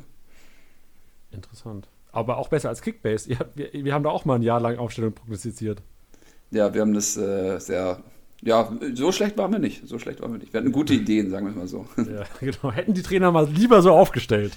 Ja, genau. Das, das wäre das viel wahrere. Also wie, die, die Trainer hätten so aufstellen müssen wie wir. Eigentlich hätte Nagelsmann hätte unseren, äh, unseren Stream gucken müssen. So. Ja, genau. Ja, wir hatten ähm, Bene gerade von Bielefeld im Podcast, der echt die Aussage getroffen hat, dass Bielefeld mit derselben Startelf, glaube ich, achtmal oder neunmal hintereinander in der zweiten Liga angetreten ist und ähm, hat allen Kickbase-Hörern da so ein bisschen, ähm, bisschen heiß geredet, die Bielefelder, weil die echt an ihrer Startelf festhalten. Und wir sind mal gespannt, wie es mit Stuttgart ist. Da kommen wir auch schon zum Thema Stuttgart äh, Startelf. Wir fangen an mit der Startelf und es ist ganz simpel, Spezi. Wir wollen eigentlich von dir nur wissen, wer spielt, wer nicht. Also am besten gehen wir vielleicht mal der Startelf durch und starten im Tor. Mhm. Äh, ist vielleicht noch ein bisschen tricky jetzt zu sagen, weil ähm, Information ist ja noch nicht da, dass Kobel unterschrieben hat, soweit ich weiß. Wer steht diese Saison im Tor des VfB Stuttgart? Gregory Kobel. Ja, okay. Also das ist jetzt. No doubt so, einfach. ja, so, soweit man das halt gerade wissen kann. Also ich habe ja auch noch einen ganz heißen Draht ähm, nach, äh, in den VfB rein. Es hängt halt ganz viel, also das Gesamtkonstrukt VfB, auch ähm, auf der Budgetseite, hängt an dem Transfer von Nico Gonzalez ähm, für wie viel er dann wo hingeht und dann kann alles andere ähm, auch sauber geplant werden. Aber Gregory Kobel kann auch ohne Nico Gonzalez schon verpflichtet werden. Das ist nur das eine Frage, heißt, ob Gregory Kobel der, das will. Der, der klassische Domino-Effekt. Das ist, das ist wirklich mal ein ganz klassischer Domino. Wenn der eine fällt, dann äh, fallen die ganzen anderen auch. Alles klar. Und, ähm, und, der, und äh, Missland hat, also Sven Missland hat, der da die ähm, Aufsicht hat über die ganzen Transfers etc. Ähm, also die Aufsicht hat wahrscheinlich der Hitzelsberger, aber der das operativ macht, ist ja Sven hat und ähm, der hat alles schon in Positionierung gebracht. Ähm, jetzt ist nur die Frage, was passiert mit Nico Gonzalez. Das hängt ja wiederum an einem anderen Transfer, den keiner kennt. Und wenn der passiert, dann wechselt Nico Gonzalez und dann wird alles andere fix gemacht. Aber ich glaube, Kobel kann auch ohne diesen Transfer dann ähm, fix gemacht werden, wenn der VfB nicht noch äh, eben einen Rechtsverteidiger. Wir haben ein Problem auf der Rechtsverteidigerposition ähm, und eigentlich auch auf der Linksverteidigerposition. Das ist auch noch nicht so. Also es wird Borna Sosa werden auf der Linksverteidigerposition, ähm, aber wir haben jetzt Ailton, den haben wir irgendwann mal gekauft für zweieinhalb Millionen oder so vor drei Jahren und vor zwei Jahren. Der wird dann wirklich jedes Jahr ausgeliehen. Jetzt war er irgendwo in, in äh, Aserbaidschan. Ähm, da wurde er dann aber war einer der besten Spieler der Liga auf einmal. Also irgendwie keine Ahnung, was das, was, was das für eine Wundertüte ist so. Und der wäre eigentlich der, der Ersatz auf der Linksverteidigerposition. Und jetzt ist die große Frage, ähm, braucht man da noch einen Außenverteidiger? Oder wenn das irgendwie okay ist, dann können wir auch direkt Kobel holen, weil das dann ist halt Kobel der Typ, für den wir das Geld ausgeben. Aber irgendwie muss dann doch, doch nochmal Nico González wechseln, dass wir uns irgendwie noch auf eine Außenverteidigerposition was leisten können. Ähm, genau. Aber auch auf der Außenverteidigerposition rechts sollte es Pascal Stenzel werden, der da eigentlich gesetzt ist. Er hat auch im, im, in der Zweitligasaison jedes Spiel gemacht, wenn ich jetzt nicht komplett falsch liege, wenn er gegen eine Gelbsperre hatte. Aber der sollte auch in der ersten Liga ähm, gesetzt sein. Also wenn er fit also ist, dann spielt er auch. Ja. Genau, wenn er fit ist, dann spielt er auch. Außer es gibt jetzt irgendwelche ganz speziellen Pläne ähm, von äh, Pellegrino Matarazzo, aber eigentlich wird der ähnlich zu, ähm, zu Bielefeld äh, hat er eigentlich eine Idee von Konsistenz. Ähm, Mannschaftschemie ist ganz wichtig bei dem. Das ist ein ganz einfühlsamer Typ, ganz sympathisch und ähm, der wird dann eine ähnliche Truppe äh, oben auch auflaufen lassen. Und du hast es gerade schon gesagt, Rechtsverteidiger, das heißt, äh, gehen wir von der Viererkette aus? Ähm, also in die, die Grundformation äh, ähm, ist wie so ein 4-3-3, aber das verändert sich äh, Vogelwild beim, beim VfB. Ähm, die haben ein ganz lustiges äh, Aufbauspiel irgendwie, wo dann auf einmal der Stenzel äh, im Mittelfeld auftaucht und Wataru Endo, der Sechser, das ist übrigens der gesetzte Sechser, ähm, der auch in der, in der Erstligasaison gesetzt sein wird. Ähm, der wechselt dann manchmal wieder auf den Außenverteidiger und da gibt es ja ganz viele Rotationen. Äh, muss man auch erstmal gucken, wie sich das in Kickbase-Punkten niederschlägt, weil ich jetzt keinen in der ersten Liga kenne, der so ein System spielt. Interessant. Ja, dann lass uns mal die vier Verteidiger am besten durchgehen. Ähm, da gibt es auch einen Neuzugang. Ähm, Mafrapanos wurde verpflichtet. Genau, Mafropanos und den kennt man auch. Ähm, der war schon ausgeliehen an den Club, an den 1. FC Nürnberg. Äh, hat auch Zweitliga-Erfahrung eben gesammelt. Ähm, und ein, muss ein richtig guter sein. Ich habe mich auch mit einem Kumpel unterhalten, der Arsenal London-Fan ist. Der meinte, ja, die haben immer schon die Hoffnung gehabt, dass der irgendwie mal sich durchsetzt gegen einen von der Stamminverteidiger. Anscheinend jetzt erstmal wieder eine Saison lang nochmal ausgeliehen, zum Glück zu uns, weil Sven Mislintat früher bei Arsenal gewesen, nachdem er da bei Dortmund war ähm, und hat das wahrscheinlich irgendwie geschickt eingefädelt. Könnte man von ausgehen, dass er startet, hat man natürlich jetzt überhaupt gar keine Ahnung, weil es gibt ja immer noch, immerhin noch Holger Bartstuber, es gibt ähm, Kaminski, ähm, es gibt äh, Marc-Oliver Kempf, der ist aber erstmal verletzt, also Marc-Oliver Kempf wird, zur, wird zum Saisonstart nicht fit sein. Ähm, deswegen wird es Mafropanos und Bartstuber vielleicht. Kaminski ist aber einfach ein solider Typ, hat auch erste Liga schon gespielt. Also da bin ich mir ehrlich gesagt jetzt am unsichersten von allen Positionen. Okay, aber wenn Kempf wieder fit sein sollte, was ja wahrscheinlich irgendwie ähm, September sein könnte, September, Oktober, ähm, sollte Kempf auch spielen, wenn er fit ist? Ähm, Interessanterweise hat er ihn draußen gelassen ähm, am Ende der Saison, wo eigentlich alle ähm, fit waren und wo man dann so ein bisschen eigentlich hätte erkennen können, okay, wer, wer, wer ist der Innenverteidiger? Und hat dann auf einmal mit einem mit äh, Atakan Karasor ähm, auch mal Innenverteidigung gespielt. Also da, ehrlich gesagt, ähm, würde ich, mein, würde ich mein Geld nicht ins Feuer werfen, so gerade. Also selbst als, als Stuttgart-Fan jetzt und als jemand, der sich auskennt, also Kempf würde ich ein bisschen die Finger von lassen, gerade muss man beobachten, ehrlich gesagt. Dein, Geld, soll, halt dein, dein Geld solltest du generell nicht ins Feuer werfen. Das sollte man generell nicht ins Feuer werfen, nein. Aber du weißt ja, wie es ist. Manchmal, wenn man emotional wird, dann feuert man. Es die wertvollen Tipps heute. Da gibt es die richtig wertvollen Tipps, ja, die lieben da draußen. Und, nee, aber, und Karazor, ähm, du hast gerade schon Karazor angesprochen, ähm, wäre das einer, der eventuell reinrotieren könnte, wenn es vielleicht mal sagt, okay, der, der Typ ist ein, ist ein Talent, 23 Jahre, relativ jung, mhm. den schmeißt du rein. Der hat letzte Saison auch schon ein paar Spiele gemacht in Verteidigung, richtig? Genau, aber der wurde eigentlich als Sechser geholt, als Verbindungssechser, bevor dann Endo installiert wurde. Ähm, Endo ist wirklich erst reinrotiert in der Saison und hat sich dann gleich bewiesen. Also der, der hat so seinen Durchbruch im Karlsruhe Derby gehabt, im ersten im Hinspiel, wo danach hat er dann einfach immer gespielt. Und ähm, der hat unter Tim Walter, also unter dem Trainer, der, der gefeuert wurde ähm, oder der gegangen wurde während der Saison, ähm, der hatte, also Tim Walter hatte eigentlich Atakan Karasor geholt. Ähm, aus Kiel hat er den mitgenommen. Und das heißt, er hat jetzt mit Pellegrino Matarazzo erstmal nicht mehr diesen Ziehvater als Trainer so. Und deswegen ist er, hat er auch nicht mehr, ich weiß nicht, ob irgendwo ist wahrscheinlich auch leistungsbedingt dann, aber der hat dann nicht mehr so viel gespielt. Der ist Rotationskandidat, der ist erstmal nicht fixer Startelf-Kandidat und ich sehe ihn auch gerade nicht in der Startelf. Okay, also siehst du eher einen Bartstuber jetzt oder einen Kaminski vor, vor Karazor? Ja, auf jeden Fall, auf jeden Fall. Weil eigentlich, man muss sich ja vorstellen, Bartstuber, Kaminski, Kempf und jetzt Mafropanus, das sind die vier Innenverteidiger. Und Karasor wäre dann eher wieder jemand, der dann fürs defensive Mittelfeld kommt und da müsste er dann erstmal wieder an äh, Wataru Endo vorbei. Deswegen könnte ich mir vorstellen, dass Karasor so eine Art äh, ja, zweiter Rechtsverteidiger ist, der dann, wenn Stenzel ausfallen würde, dass er dann da reinrutscht. Aber ähm, genau, kein Stammspieler. Ähm, genau, und dann aber auf der 6 auf jeden Fall Wataru Endo. Das ist, der ist fix so. Okay, und links hast du schon angesprochen, ähm, Sosa und auch Ailton. Wie ist da deine Prognose? Ja, so also sollte kein, sollte kein neuer mehr geholt werden, gehen wir jetzt einfach mal davon aus jetzt. Genau, weil wir haben dann irgendwann unter der Saison Clinton Mohler auch fest verpflichtet, ein ganz junger vom, von der Chelsea Akademie, ähm, der noch nicht so ganz performt und überzeugt hat, aber der hat dann auch gleich ein paar Mal gespielt, also Pellegrino Matarazzo Magin. Ähm, und da ist aber so ein Zweikampf. Das wird halt in der Vorbereitung zur Saison Zweikampf zwischen Sosa und äh, Clinton Mohler werden. Und da muss man einfach wirklich dabei sein. Könnte man aber ein Schläppchen schlagen, aber ich erwarte mir noch nicht so viel von Mohler. Sosa ist auch super volatil. Der hat manchmal die besten Flanken aus dem Halbfeld und manchmal hat er irgendwie boah, den größten Schmarrn, den man sich vorstellen kann. Also, das ist, äh, ja, da, da, da tut man sich noch schwer in Stuttgart mit ihm. Ja, aber eigentlich ja wie der VfB Stuttgart, oder? Das sind ja auch Tage, Tage wo, die, wo er jeden Gegner überspielt und Tage, wo du denkst, können die über Fußball spielen. Genau. Und genau so eine Mannschaft haben wir auch schon wieder.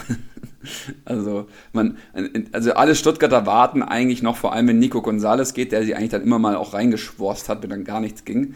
Ähm, der und der auch einfach mal drei, äh, drei ausgespielt hat. Ähm, wenn der jetzt geht, dann brauchen wir noch irgendwo eine sehr selbstbewusste Größe in dem Team, weil das fehlt dem Team. Dem Team fehlt wirklich so, manchmal, ist, manchmal fehlt es an Selbstbewusstsein. Oder wir haben selbstbewusste Spieler, die sind dann aber nicht so gut. Das ist ein schlechter Mix. ja, auf jeden Fall. Aber wenn ich dann, ähm, genau, wenn ich dann äh, einen sagen kann, wo ich sagen soll, Leute, habt die Augen auf, der Typ ist einfach die absolute Obergranate. Silas Wamangituka hat äh, Silas hinten auf dem Trikot stehen. Ähm, den haben wir irgendwie von der, äh, wie sagt man, Akademie von Paris FC, also dieser zweiten Mannschaft von Paris Saint-Germain, irgendwie rausgekauft. Der war ein Megatalent. Der ist sehr ähnlich zu einem Nicolas Pepe, ähm, der da für viel Geld zu Arsenal mal gewechselt ist. Natürlich noch nicht auf dem gleichen Niveau ähm, aber hat eine wahnsinnige Dynamik und wird auch in der ersten Liga richtig die Leute mitnehmen, austanzen und äh, für die ein oder andere gute Aktion sorgen. Also den würde ich den Leuten wärmstens ans Herzen legen. Okay, ist es auch einer, also ist aber eine Offensivkraft, richtig? Also ist, wenn, du, wenn du jetzt von 4-3-3 ausgehst, sind wir jetzt schon im Sturm. Ja, also quasi, weil der halt so die Außenbahn so hoch und runter rennt. Also ja, ja aber eigentlich eher eine Offensivkraft für uns, ja. Okay, dann gehen wir gerade noch zum Mittelfeld. Also Endo hast du schon angesprochen, gesetzter Sechser, brauchen wir gar nicht drüber diskutieren. Dann finde ich einer der interessantesten Leute, gerade ich habe jetzt so die, die Standardquelle transfermarkt.de sagt, ähm, teuerster Stuttgarter vom Marktwert momentan, äh, Mangala. Was können wir von dem Kollegen erwarten in der ersten Liga? Ja, das ist eine gute Frage, Orel. Orel hatte eine unglaubliche Saison, den, den haben wir ausgeliehen ähm, an Hamburg, als die zweite Liga gespielt haben. Ähm, und der hatte da eine unglaubliche Saison. Dann ist er zu uns gekommen und bei uns ist er irgendwie nicht richtig warm geworden. Aber ich glaube, ähm, Pellegrino Matarazzo wird ihn einbauen, wird ihn einbauen zu versuchen, weil er könnte eigentlich ein Unterschiedsspieler sein ähm, für uns. Und was ich nur sagen will, ist, ist er ist nicht hundertprozentig safe. Also es ist nicht, äh, es ist also, nee, er, hat keinen, keinen hundertprozentigen Stammplatz. Wie, wie sieht denn die Formation aus im Mittelfeld? Wer spielt denn deiner Meinung nach? Ähm, ich stand jetzt, gehe ich von Förster aus, ähm, obwohl der sehr nachgelassen hat und eben noch keine Erstliga-Erfahrung hat. Also könnte es auf jeden Fall auch äh, äh, Castro und die Davi ähm, zusammengeben, weil vielleicht ein bisschen mit Castro ein bisschen der defensivere Part auf der 8 und dann ähm, die Davi irgendwie so der offensivere Part auf der 8. Ähm, oder nimmt auch so ein bisschen wie so eine 10 ein. Ähm, ja, das ist, also da ist es halt sehr schwierig, weil wir da eigentlich Qualität haben und wir können auch durchwechseln, aber es war nicht, es hat sich nicht klar rauskristallisiert, wer da der Stammspieler ist. Aber eigentlich sollte zum Beispiel die Davi, wenn er fit ist, gesetzt sein. Aber jeder, der viel Kickbase gezockt hat, auch früher noch, weiß ja, dass die Davi äh, eigentlich so ein zweiter André Kramaric ist. Also. Ja, vor allem die Davi kommen mir immer in den Kopf, der kann so viel. Der kann so viel am Ball, der hat eine richtig feine Klinge, aber einfach so oft verletzt. Ja, ist, also ja, da, wenn man diese Story damit mit seinem Knie und dann war er da beim Club und äh, eigentlich macht er dann auf einmal manchmal Tore von der Eckfahne und ja, aber das ist halt, ja. Da, sonst würde der wahrscheinlich auch nicht bei Stuttgart spielen, wenn er nicht so verletzt ist, wenn er nicht so äh, volatil wäre. So. Obwohl er ist, er ist Stuttgarter Junge, also hm, sehr, sehr beliebt bei uns. Ja, also das heißt, du, du überschätzt, also du, du würdest sagen, Mangala vielleicht so ein bisschen vorsichtig sogar, weil er eventuell sogar auf der Bank Platz nehmen müsste, zuerst mal anfangs? Genau, also ich würde einfach den Leuten da draußen ähm, die Info mitgeben wollen, er ist kein sicherer Stammspieler, also äh, irgendwie overpaid ihn nicht oder so, ähm, ihr müsst ihn nicht unbedingt holen, ähm, aber beobachtet ihn ganz, ganz genau, weil er könnte wirklich, also er, hat, also das meiste Potenzial nach oben, zusammen eben mit Nico Gonzalez, der aber wahrscheinlich noch wechseln wird. Ähm, aber der hatte wirklich, der hat noch sehr viel Luft nach oben. Ja, und da sind wir auch schon beim Sturm, wie du gerade gesagt hast, Gonzales. Also du würdest rechts, äh, wo jetzt muss man natürlich noch richtig aussprechen. Äh, was, was, ist, was, steht auf dem Trikot? Das ist vielleicht ein bisschen einfacher. Silas. Silas. Silas, Silas. Äh, der Kollege Silas. Ja, genau. Äh, würde rechts spielen, Gonzales wäre auf der linken Seite wahrscheinlich gesetzt, oder? Ja, äh, Nico Gonzales würde die linke Seite beackern, aber da geht man eigentlich sehr sicher von aus, dass er noch wegwechselt. Ich habe nur, ich habe einen Artikel gelesen zu der ganzen Geschichte. Ich habe mich da nicht groß informiert, aber in diesem Artikel steht, okay, González hat sich geäußert, er würde gerne wechseln, aber irgendein Vorstandsmitglied hat gesagt, no chance, wir geben den nicht ab. Ja, wahrscheinlich ähm, Marktwert noch ein bisschen zu pushen, oder? Ja, natürlich. Also Marktwert, also den müssen wir irgendwie, also alles, was wir jetzt, sag ich mal, Corona, so, so sehr wie wir den Corona-Bonus jetzt drücken könnten, also dieser, dass die Spieler auf einmal weniger wert sind, ähm, bringt uns ja was. Und der müsste eigentlich, müsste der für 20, 25, müsste der, müsste der, müsste der verkaufbar sein, keine Ahnung. Also das sage ich jetzt auch aus der Ferne, so habe ich jetzt, steckt da ja nicht drin. Aber man sagt ja, dass Inter, wenn sie Lautaro Martinez abgeben, wollen sie sich zwei ähm, junge ähm, ja, Hot Prospects holen aus Europa und der eine soll halt Nico Gonzalez sein. So. Okay. Das ist mal das ist mal ein Nachfolger. ja, ja, nee, aber man, man also wundert dich nicht. Äh, Nico Gonzalez hat die, genau die gleichen Anlagen wie, wie Lautaro. Also das, ja. ist, das ist fast der gleiche Spieler. Das ist echt Wahnsinn. Vielleicht, also vielleicht, vielleicht kann man da ja so ein Tauschgeschäft irgendwie machen. Selbe Spieler, Freunde. Eins zu eins. Ich, ich baue schon mal meinen Namen jetzt mit Lautaro Martinez. Scheißegal, ob er wechselt. Einfach nur wegen diesem einen Gerücht jetzt. Geil. Bad Stubes. Wow. Sehr gut. Sehr gut. Ja. Ähm, in der Spitze, wie sieht es da aus? Ja, ganz spannend, ähm, weil äh, Gomez ist halt gegangen, der Mario. Der Mario ist gegangen. Ähm, aber der Mario hat auch gar nicht Stamm gespielt, jetzt in der zweiten Liga. Ähm, und dann gibt es halt eben eigentlich einen Stürmer, der damals von Regensburg gekommen ist, äh, Al-Guadoui. Äh, ist ja auch sehr schwierig auszusprechen. Habe ich die ganze, ganze Zweitligasaison nicht geschafft, dass ich den richtig ausspreche. Ähm, und der hat aber eigentlich die Anlagen, das ist so ein bisschen wie ein Terodde. So, in die Richtung geht er. Und ist das dann halt wirklich ein Erstligastürmer? Das ist halt die große Frage. So muss man wahrscheinlich einfach ausprobieren. Knipst aber ganz gerne. Wenn er dann mal fünf bis sechs Meter vor der Hütte einen, Ball bekommt, dann haut er den auch wirklich, äh, also nicht in der Gomez-Manier, sondern der, der buchtet die so richtig unter, unter den Quer und Querbalken. Und dann gibt es neben ihm einen unglaublich spannenden äh, Spieler, Sasa Kalajdzic, der hat sich leider das Kreuzband gerissen zum Anfang der Saison, deswegen ist er erst ganz spät dazugeschossen. Zwei Meter groß, kann aber gar nicht so gut Kopfball, sondern. Ähm, Geil. Was sind die für Spieler, ey? Ja. Leute, die nicht kicken können mit Selbstbewusstsein, Leute, die kicken können ohne Selbstbewusstsein, zwei Meter Größe, die kein Kopfball können. Ja, welcome to the VfB, also du weißt ja Bescheid. Ähm, nee, und der ist halt gut, der ist gut, der Junge. Admira Wacker Mödling ähm, aus der österreichischen, also aus der ersten österreichischen Liga kam der ähm, zu uns und äh, hat mich direkt überzeugt in den ersten Spielchen, wo er da dann mit seinem Kreuzbandriss und der ist auch da rum und ins Gegenpressing und zack und zack. Ähm, und ganz jung. Also könnte ich mir eher vorstellen, dass das der gesetzte, der neue gesetzte Stimme sein wird. Also, aber Uiuiui. das ist vielleicht auch, vielleicht auch Wunschtraum von mir. Also wie gesagt, das ist auch eine unsichere Position bei uns. Statements. Aber ist ja auch im Talk, dass da eventuell was geholt wird, oder im Sturm? Falls ja, alles muss, gehen sollte? Muss, muss, muss, natürlich. Also da müssen wir irgendwie, da gibt es ja ein Gerücht mit äh, Kruse, obwohl der jetzt irgendwie mehr schon ein Bein in Berlin hat auf einmal. Ich kann mir nicht vorstellen, dass der zu Union geht, ehrlich gesagt. Also ähm, aber der, ja, keine Ahnung, steckst auch nicht drin, aber der wäre natürlich mega geil. Also Max Kruse würde ja sofort nehmen bei uns. Also, ja. Braucht man nicht drüber reden. Wer wird den nicht mit offenen Armen empfangen? Genau, wer wird den nicht mit offenen Armen empfangen? Die Frage ist halt, was will er an Kohle haben, der Kollege. Ne? Aber er hat ja gesagt, er ist bezahlbar. Also. Ja, ja, ja. Das sagt sich einfach, dass er bezahlbar ist. Ja, das sagt sich sehr einfach. Ähm, nee, und ansonsten gibt es bei uns ganz viele junge äh, Leute. Also wenn, wenn da draußen so ein bisschen die Schnäppchen-Hunter ähm, sagen viele in Stuttgart, dass Lilian Eckloff ähm, diese Saison ähm, seine Chancen bekommen wird. Ähm, Darko Chulinov, ganz spannender Spieler, haben wir aus äh, Köln rausgefischt. Ähm, ein Kumpel von mir, auch großer Stuttgart-Fan, fand ihn ganz schlecht, also kurz nur eine andere Idee gegeben, aber ähm, ich fand ihn eigentlich also ganz spannend von seinen Anlagen her und der rennt auch einfach mal an einem vorbei. Das mag ich mal ganz gerne, so Spieler, die einfach mal an einem anderen vorbeirennen können. Aber mit und, Ball? Ähm, ja, ja, auch mit Ball. ja, Aber der hat es auch wirklich geschafft. Der so, der, also in dem ersten Spiel, und ich habe meinen Freund, ich so, oh, den musst du hier, du musst den gucken, Dikon, schau den an, da, der rennt an allen vorbei und so. Und Dikon schaut hin und wirklich der allererste Ballkontakt, der Typ irgendwie drei Meter Ball springen lassen, war sofort weg. Oh, gegen, gegen Dresden, die irgendwie noch gar kein Spiel gemacht haben in dieser ganzen Corona-Runde. Das war dann wirklich so, okay, scheiße. Ja. Ähm, Vorführeffekt. So, und dann gibt es einen Spieler, und den habe ich jetzt vergessen, ähm, der wird natürlich wieder äh, bei uns eine Rolle spielen, das ist Erik Tommy. Und ähm, der könnte auch, das wäre natürlich sehr enttäuschend, äh, wenn das dann unser Ersatz ist für Nico Gonzalez, weil er definitiv kein 1 zu 1 Ersatz ist.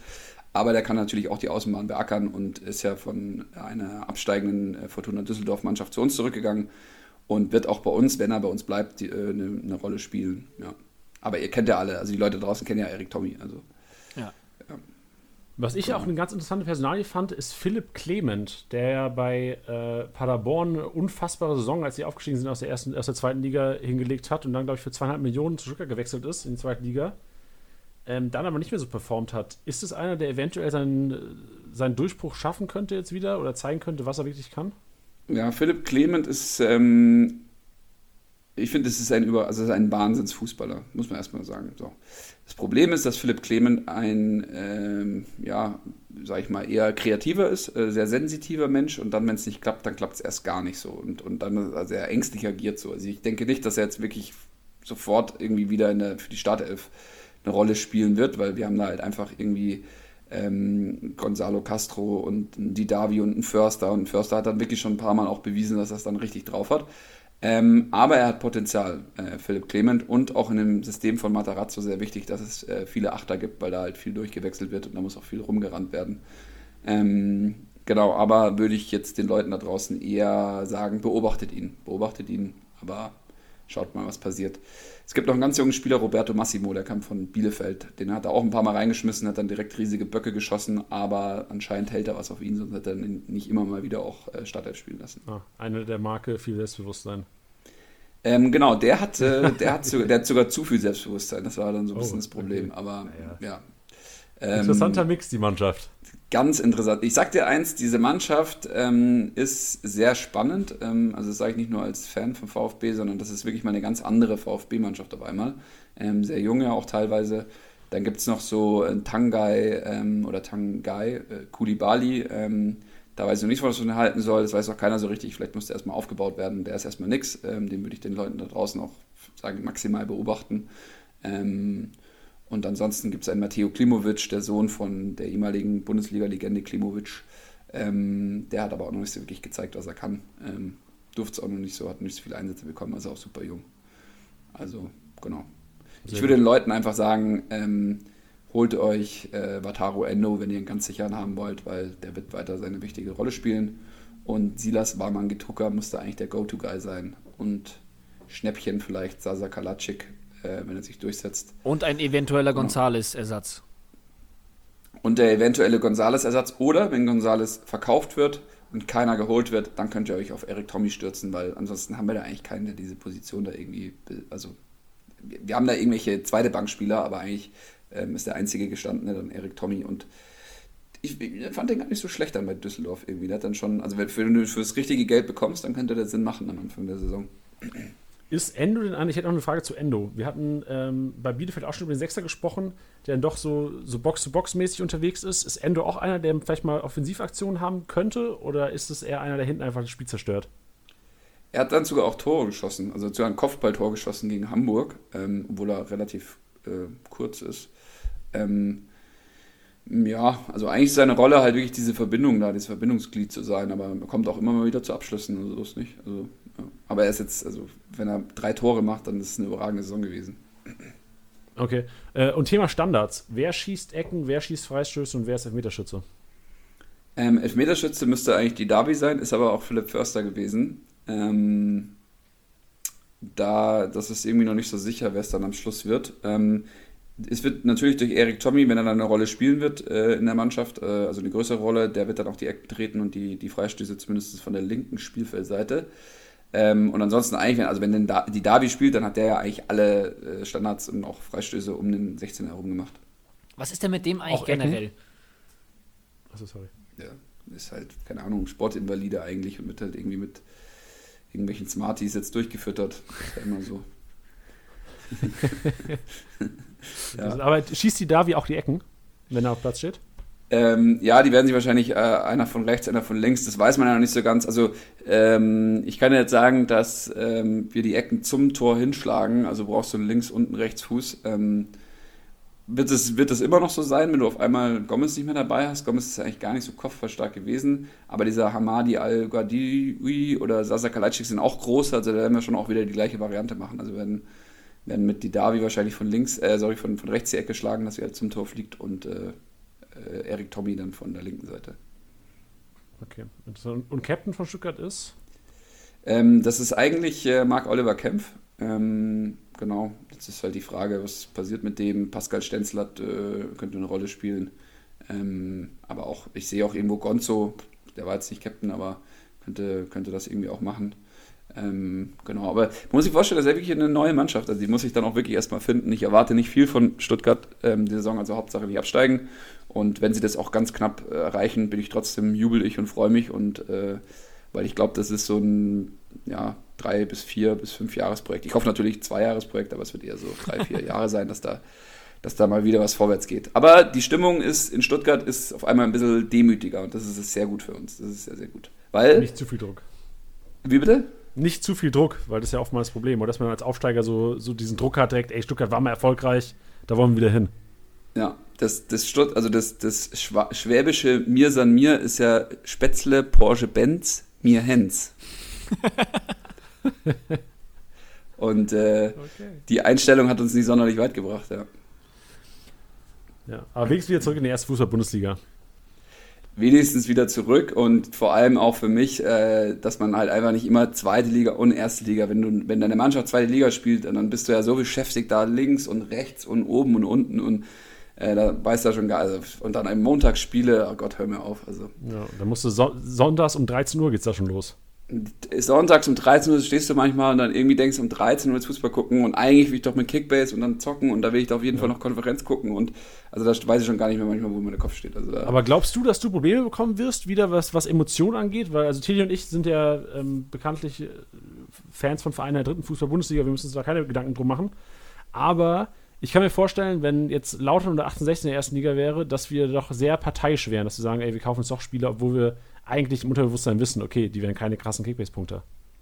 Also ich glaube, um mich noch irgendwo zu erkennen in der Kickbase-Tabelle, und jetzt will ich nicht angeben, da brauchst du wirklich schon so ein richtig modernes Fernrohr. Und ähm, das äh, weiß ich nicht, wenn der, wenn der VfB, ähm, wenn der VfB erste Liga spielen wird, werde ich natürlich wieder irgendeinen Schwachsinn machen. Ist ja klar. Also man sieht dann da einen und dann kaufst du den wieder, weil du da irgendwie total verblendet bist emotional. Ist halt einfach so, ja. Nein. Ja, wird passieren. Man muss ja auch irgendwie... wird auf jeden Fall overpaid erstmal. Irgendwie muss man seinem Ruf ja auch gerecht werden. Also ich finde... Irgendwie muss man ihm... Also deswegen bei mir ja. so alte, alte Löwen und sowas, die sind bei mir schon auch ganz oben auf der Scout-Liste. Da, da, bietet keiner Für mit, aber generell einfach mal so 2 Millionen über Marktwert, einfach nur mal um die Dedication. Auch nur mal sicher. Nee, einfach nur um mal klar okay. zu machen, einer von uns. Alles klar. Und die sind dann, aber, aber welcher Scout-Liste sind die? Also, also.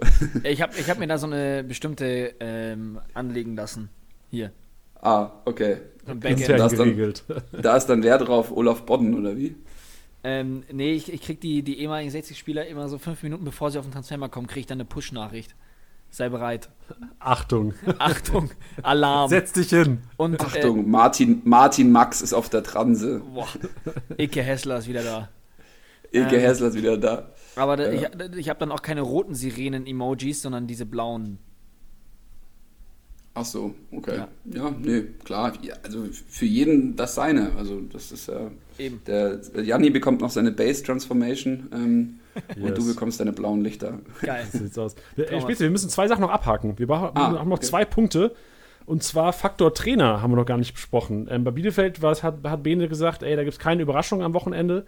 Sind bei Stuttgart 14.30 am Samstag Manager enttäuscht, wenn es mal nicht so aussieht wie erwartet? Oder kann man da auf Nummer sicher gehen? Äh, kann man auf die Stuttgarter bauen? Wird da nicht viel experimentiert? Ähm, um euch ein Spektrum zu geben, ähm, ist es nicht so sicher wie bei Bielefeld. Bei Bielefeld, glaube ich, ähm, kannst du da mehr vertrauen, weil auch alter Trainer. Ähm, Pellegrino ist ein Junger, der geht eher Richtung Nagelsmann, kommt auch so aus dieser Hoffenheim-Schule ähm, oder Trainerschule. Und ähm, da wirst du dann schon auch mal leider äh, einen schlechten Wake-up-Call um 15.30 Uhr am Samstag oder am Sonntag haben, weil er dann halt doch nochmal rotiert hat. Ja, leider ein bisschen unzuverlässig. Boah, schade. Genau. Aber, und damit können wir ja vielleicht den Kreis schließen noch, weil wir am Anfang drüber geredet haben, wir holen uns ja äh, den Svenno von Liga Insider in den Podcast, ähm, irgendwann mal Richtung äh, Ende August oder so, wenn es dann wieder mit der Saison losgeht. Die Legende. Und äh, die Legende, und der wird ganz spannende Sachen dabei haben, die es dann auf Liga Insider äh, zu gucken gibt. Ähm, und der wird auch ganz viel dazu erzählen, wie diese voraussichtlichen Aufstellungen von, je, von je, Saison zu Saison besser gemacht werden. Und äh, dann werden wir mal ein bisschen ausquetschen und dann äh, werden wir da schon noch ein paar Infos rausbekommen, wie man da dann noch geiler irgendwie aufstellen kann und irgendwie ja, sich noch besser zum Manager äh, machen lassen kann. Ja, äh, kein Druck an Svenno, aber ich habe richtig hohe Erwartungen. ja, aber der performt, der performt unter Druck am meisten. Also das, ja, ist, das, so. das ist gut. Sehr wie der VfB Stuttgart. Äh, genau. genau. Sehr geil. Ähm, Faktor Heimspiele, lass das noch als, als letzten Punkt abhaken. Ist Stuttgart ein heimstarkes Team? Ähm, ja, Gegenfrage ist, spielt es so sehr eine Rolle? Was wird, was passiert mit Corona? Wir gehen jetzt auch, haben wir wieder Fans? Also keine Ahnung, mit Fans natürlich, mit Fans, wir haben dann eine Wand. Also wir haben jetzt nicht so eine Wand wie die, wie die Dortmunder, aber wir haben da schon auch so einen richtigen Block hinter dem, hinter dem einen Tor. Die Frage ist, ob es uns so gut tat, dass sie dann so laut gebrüllt haben, weil manchmal sind die Spieler dann so ängstlich gewesen. Ähm, aber eigentlich, ja, müssten wir eine Heimstärke haben und das sage ich jetzt ohne die Daten genau zu kennen. Und dadurch auch eine Auswärtsschwäche oder kann man auswärts auch was erwarten vom VfB Stuttgart? Ähm, boah, jetzt fragst du mich Fragen, ja. Ja, das ist, ähm, nee, man kann was erwarten. Diese, diese Mannschaft wird, äh, ein, äh, wird eine wirkliche Überraschungskiste werden. Also die werden, die werden manchmal Spieler haben, wo du denkst, komm, äh, jetzt, ich, Fernseher fliegt ja wieder aus dem Fenster und äh, dann wird es Spiele geben, wo du denkst, scheiße, das, die könnten doch eigentlich Europa League spielen, vielleicht nicht äh, Champions League. Uiuiui, jetzt müssen wir wieder aufpassen. Oh, er hat's gesagt, er hat's gesagt. Er hat's gesagt. Scheiße. Ich habe mir vorgedacht, ich habe mir auf dem Zettel, habe ich mir vor mir hingeschrieben, das, das Einzige, was ich mir aufgeschrieben habe für diesen Podcast, erwähne nicht die Champions League. Und, und ich, ich dann doch noch gesagt. Und ich kann beim STSB-Bingo endlich mal meinen Haken setzen. Ja, scheiße. Kacke. Naja, Mensch, träumen darf man noch. Ganz klar. Träumen darf man auf jeden Fall. Ey, also Spezi, vielen, vielen Dank auf jeden Fall für deine Einschätzung. Es war, war sehr informativ und äh, auch jetzt, also nicht böse gemeint. Ich habe ein bisschen mehr Respekt bekommen vor Stuttgart. Also mehr Respekt bekommen, mir die Spieler zu kaufen. Weil ähm, ich werde ein bisschen mehr Richtung Bielefeld gehen, glaube ich, dieses Jahr. Ich weiß nicht, wie geht's dir, Tilly? Ja, ich muss ja sagen, wenn ich schon ähm, so, sowas höre wie Waman Gintuka, den muss man ein bisschen beobachten und geilen Bewegungsapparat, da kribbelt es mir natürlich in den Fingern. Ähm, aber ja, ich muss auch sagen, Bielefeld hat mich mehr überzeugt, ähm, aber einfach aufgrund der Fakten, die wir heute kennengelernt haben, beziehungsweise die Einschätzungen, die wir heute kennengelernt haben. Es hat also nichts mit dir zu tun, Spezi, sondern lediglich mit der Mannschaft, die du liebst. Ja. Ich, ich, glaube halt wirklich am Ende, also Bielefeld ist wirklich ein, ein sehr gefestigtes Kollektiv. Die spielen als Mannschaft, das macht sie natürlich unglaublich stark. Ich glaube, du wirst immer wieder erkennen können, dass sie dann doch nicht die Klasse haben, um eigentlich äh, wirklich mithalten zu können. Das wird dann immer mal wieder auch klar ersichtlich werden, meiner Meinung nach. Ähm, aber die haben eine bombastische Zweitligasaison gespielt. Also muss man einfach so sagen, da hat ja keiner so abgesehen, dass sie dann da so durchperformen. Und diese Konstanz hat der VfB definitiv nicht. Okay.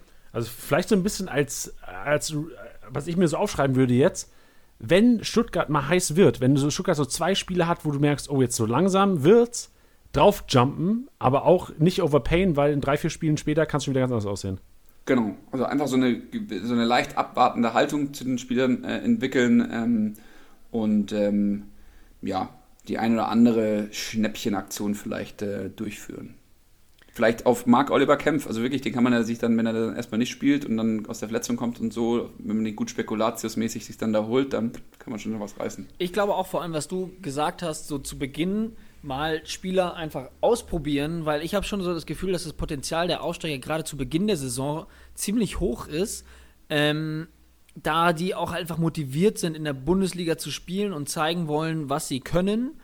Ähm, und was du dann meintest, und dann im weiteren Verlauf der Saison sich auf ja wahrscheinlich bessere bzw. teurere Spieler äh, dann zu konzentrieren, das fand ich einen ganz guten, ganz guten Approach von dir. Ja, das ist, ähm, das ist eine gute Strategie. Also so mache ich es ja meistens auch oder versuche es zu machen, so dass man sich so die ersten zehn Spieltage mit ein paar Spielern durchschleust und dann sich versucht halt eben die Stars zu erwirtschaften. Es gibt diese eine Länderspielpause. Es gibt diese eine Länderspielpause im Oktober. Da ja. muss der Switch passieren. Da, das, da wird alles entschieden. Also das ist, das ist, das ist wie, wie äh, bei in Monaco beim Formel 1 der Start. Da wird auch alles entschieden. Ja, das ist die, das ist die, die, die erste Länderspielpause, Freunde. Oder ist die zweite, ich weiß gar nicht. Auf jeden Fall, so wie du gesagt hast, acht bis zehn Spiele, da wird alles entschieden. Ja. Ich, sorry, bei Monaco meine ich das Qualifying, nicht die, nicht die aber Start ist schon auch wichtig. Oh, ich kenne mich gar nicht mit Formel 1 aus, keine Ahnung. Ja, ich, hab, ich wollte einfach mal was reinwerfen. Schnelles. Schnelles. Sch, was, schnelle Autos. Schnelle Autos, ja. laut ist es. Ja, sehr geil, Jungs. ja, ähm, super. Also gibt es noch irgendwas, mit was ich euch helfen kann? Stadionwurst, wie es Bier schmeckt oder ist das eigentlich relativ scheißegal? relativ, ich glaube erstmal relativ scheißegal, weil wir wahrscheinlich erstmal eh nicht rein dürfen. Ja, na, wann darf man wieder rein? Will man überhaupt rein? Ja. Keine Ahnung. okay. Ja, Schnell ehrlich. beantwortet. Ja, kriegen wir hin. Schön, also Spezi, wirklich vielen, vielen Dank. Ähm, und wie ja schon angekündigt, wir hören uns ja in ein paar Wochen wahrscheinlich dann mit, mit Sven von Liga Insider. Genau, den nehme ich an der Hand und zerre ihn hier mit rein. Richtig. und fütterst ihn während dem Podcast. Klingt sehr gut. Ja. Sehr schön. Ähm, dann bleibt uns nur noch, also vielen Dank fürs Zuhören auf jeden Fall. Heute war ein bisschen länger als sonst, weil halt einfach krass viele Informationen ähm, heute am Start waren hier. Danke auf jeden Fall nochmal an Bene und Spezi, haben wir uns auch gerade schon bedankt. Danke nochmal. Ähm, Danke und, übrigens. Ja. Ja, danke. Ey, es ist wichtig, Danke zu sagen, Freund. Es ist wichtig, in der heutigen Gesellschaft auch mal Danke zu sagen. Wann habt ihr, das, ga- wann habt ihr das letzte Mal Danke gesagt? Ich, ich habe mir den ganzen Freitag, äh, habe ich mir gesagt, be a good human being. Oh. Aber nur am Freitag. Also am Freitag besonders häufig. Finde ich gut. Schon, oder? Ja, vorbildlich. Uns bleibt auf jeden Fall noch zu sagen, dass wir nächste Woche äh, die Jungs von Create Football am Start haben. Create Football beschäftigt sich mit internationalem Fußball. Die Jungs äh, haben einen Podcast. Einer der beiden Hosts wird bei uns zu Gast sein. Und es geht eigentlich um alles, was aus dem Ausland reinkommt. Alle, alle Importe werden mal richtig durchanalysiert von. Boah, jetzt fallen mir natürlich keine ein. Weißt du, jetzt habe ich mir richtig gut vorbereitet. Wer wurde denn so eingekauft, Freunde? Meunier. Ja, das ist der fetteste wahrscheinlich, der fetteste Fisch. Sané kann man natürlich auch analysieren, aber es geht natürlich auch um alle. Nsuasi. Ja, genau, um, um alle aus dem Ausland. Das sind die Experten, wenn es darum geht, internationalen Fußball zu analysieren. Und die haben wir ins Podcast geholt, weil wir wollen ja auch wissen, wir, wir wollen alle Spieler gut kennen in der App. Und das müssen wir dazu machen. Podcast für nächste Woche. Ihr merkt schon, der, der, der Mehrwert wird hier so angezogen. Leckt mich am Arsch. Ja, weil jetzt wird es auch ernst. Es ist eine kritische Phase. Du musst jetzt, wenn die liegen, wir haben in Instagram ja gefragt, am 1.8. starten extrem viele Ligen. Das heißt, der Podcast heute enorm wichtig, nächste Woche enorm wichtig Generell. und dann bist du eigentlich ready. Generell auch enorm wichtig Ja. einfach. Aber ja, diese Woche und nächste Woche ähm, noch wichtiger als sonst, Freunde. Apropos enorm wichtig, eine Bitte noch äh, von unserer Seite aus. Von dem Medium, auf dem ihr gerade hört, lasst es Spotify oder Apple Music sein. Wir würden euch bitten, mal zu abonnieren. Auch die, die einfach immer einschalten. Ähm, habt ihr auch einen kleinen Vorteil von, ihr kriegt natürlich sofort Bescheid, sobald eine Folge oben ist und könnt noch schneller diese bahnbrechenden Infos konsumieren. Ähm, aber würde uns natürlich helfen, würde uns auch sehr freuen. Deswegen lasst uns ein Abo da. Ich wollte es schon immer mal sagen.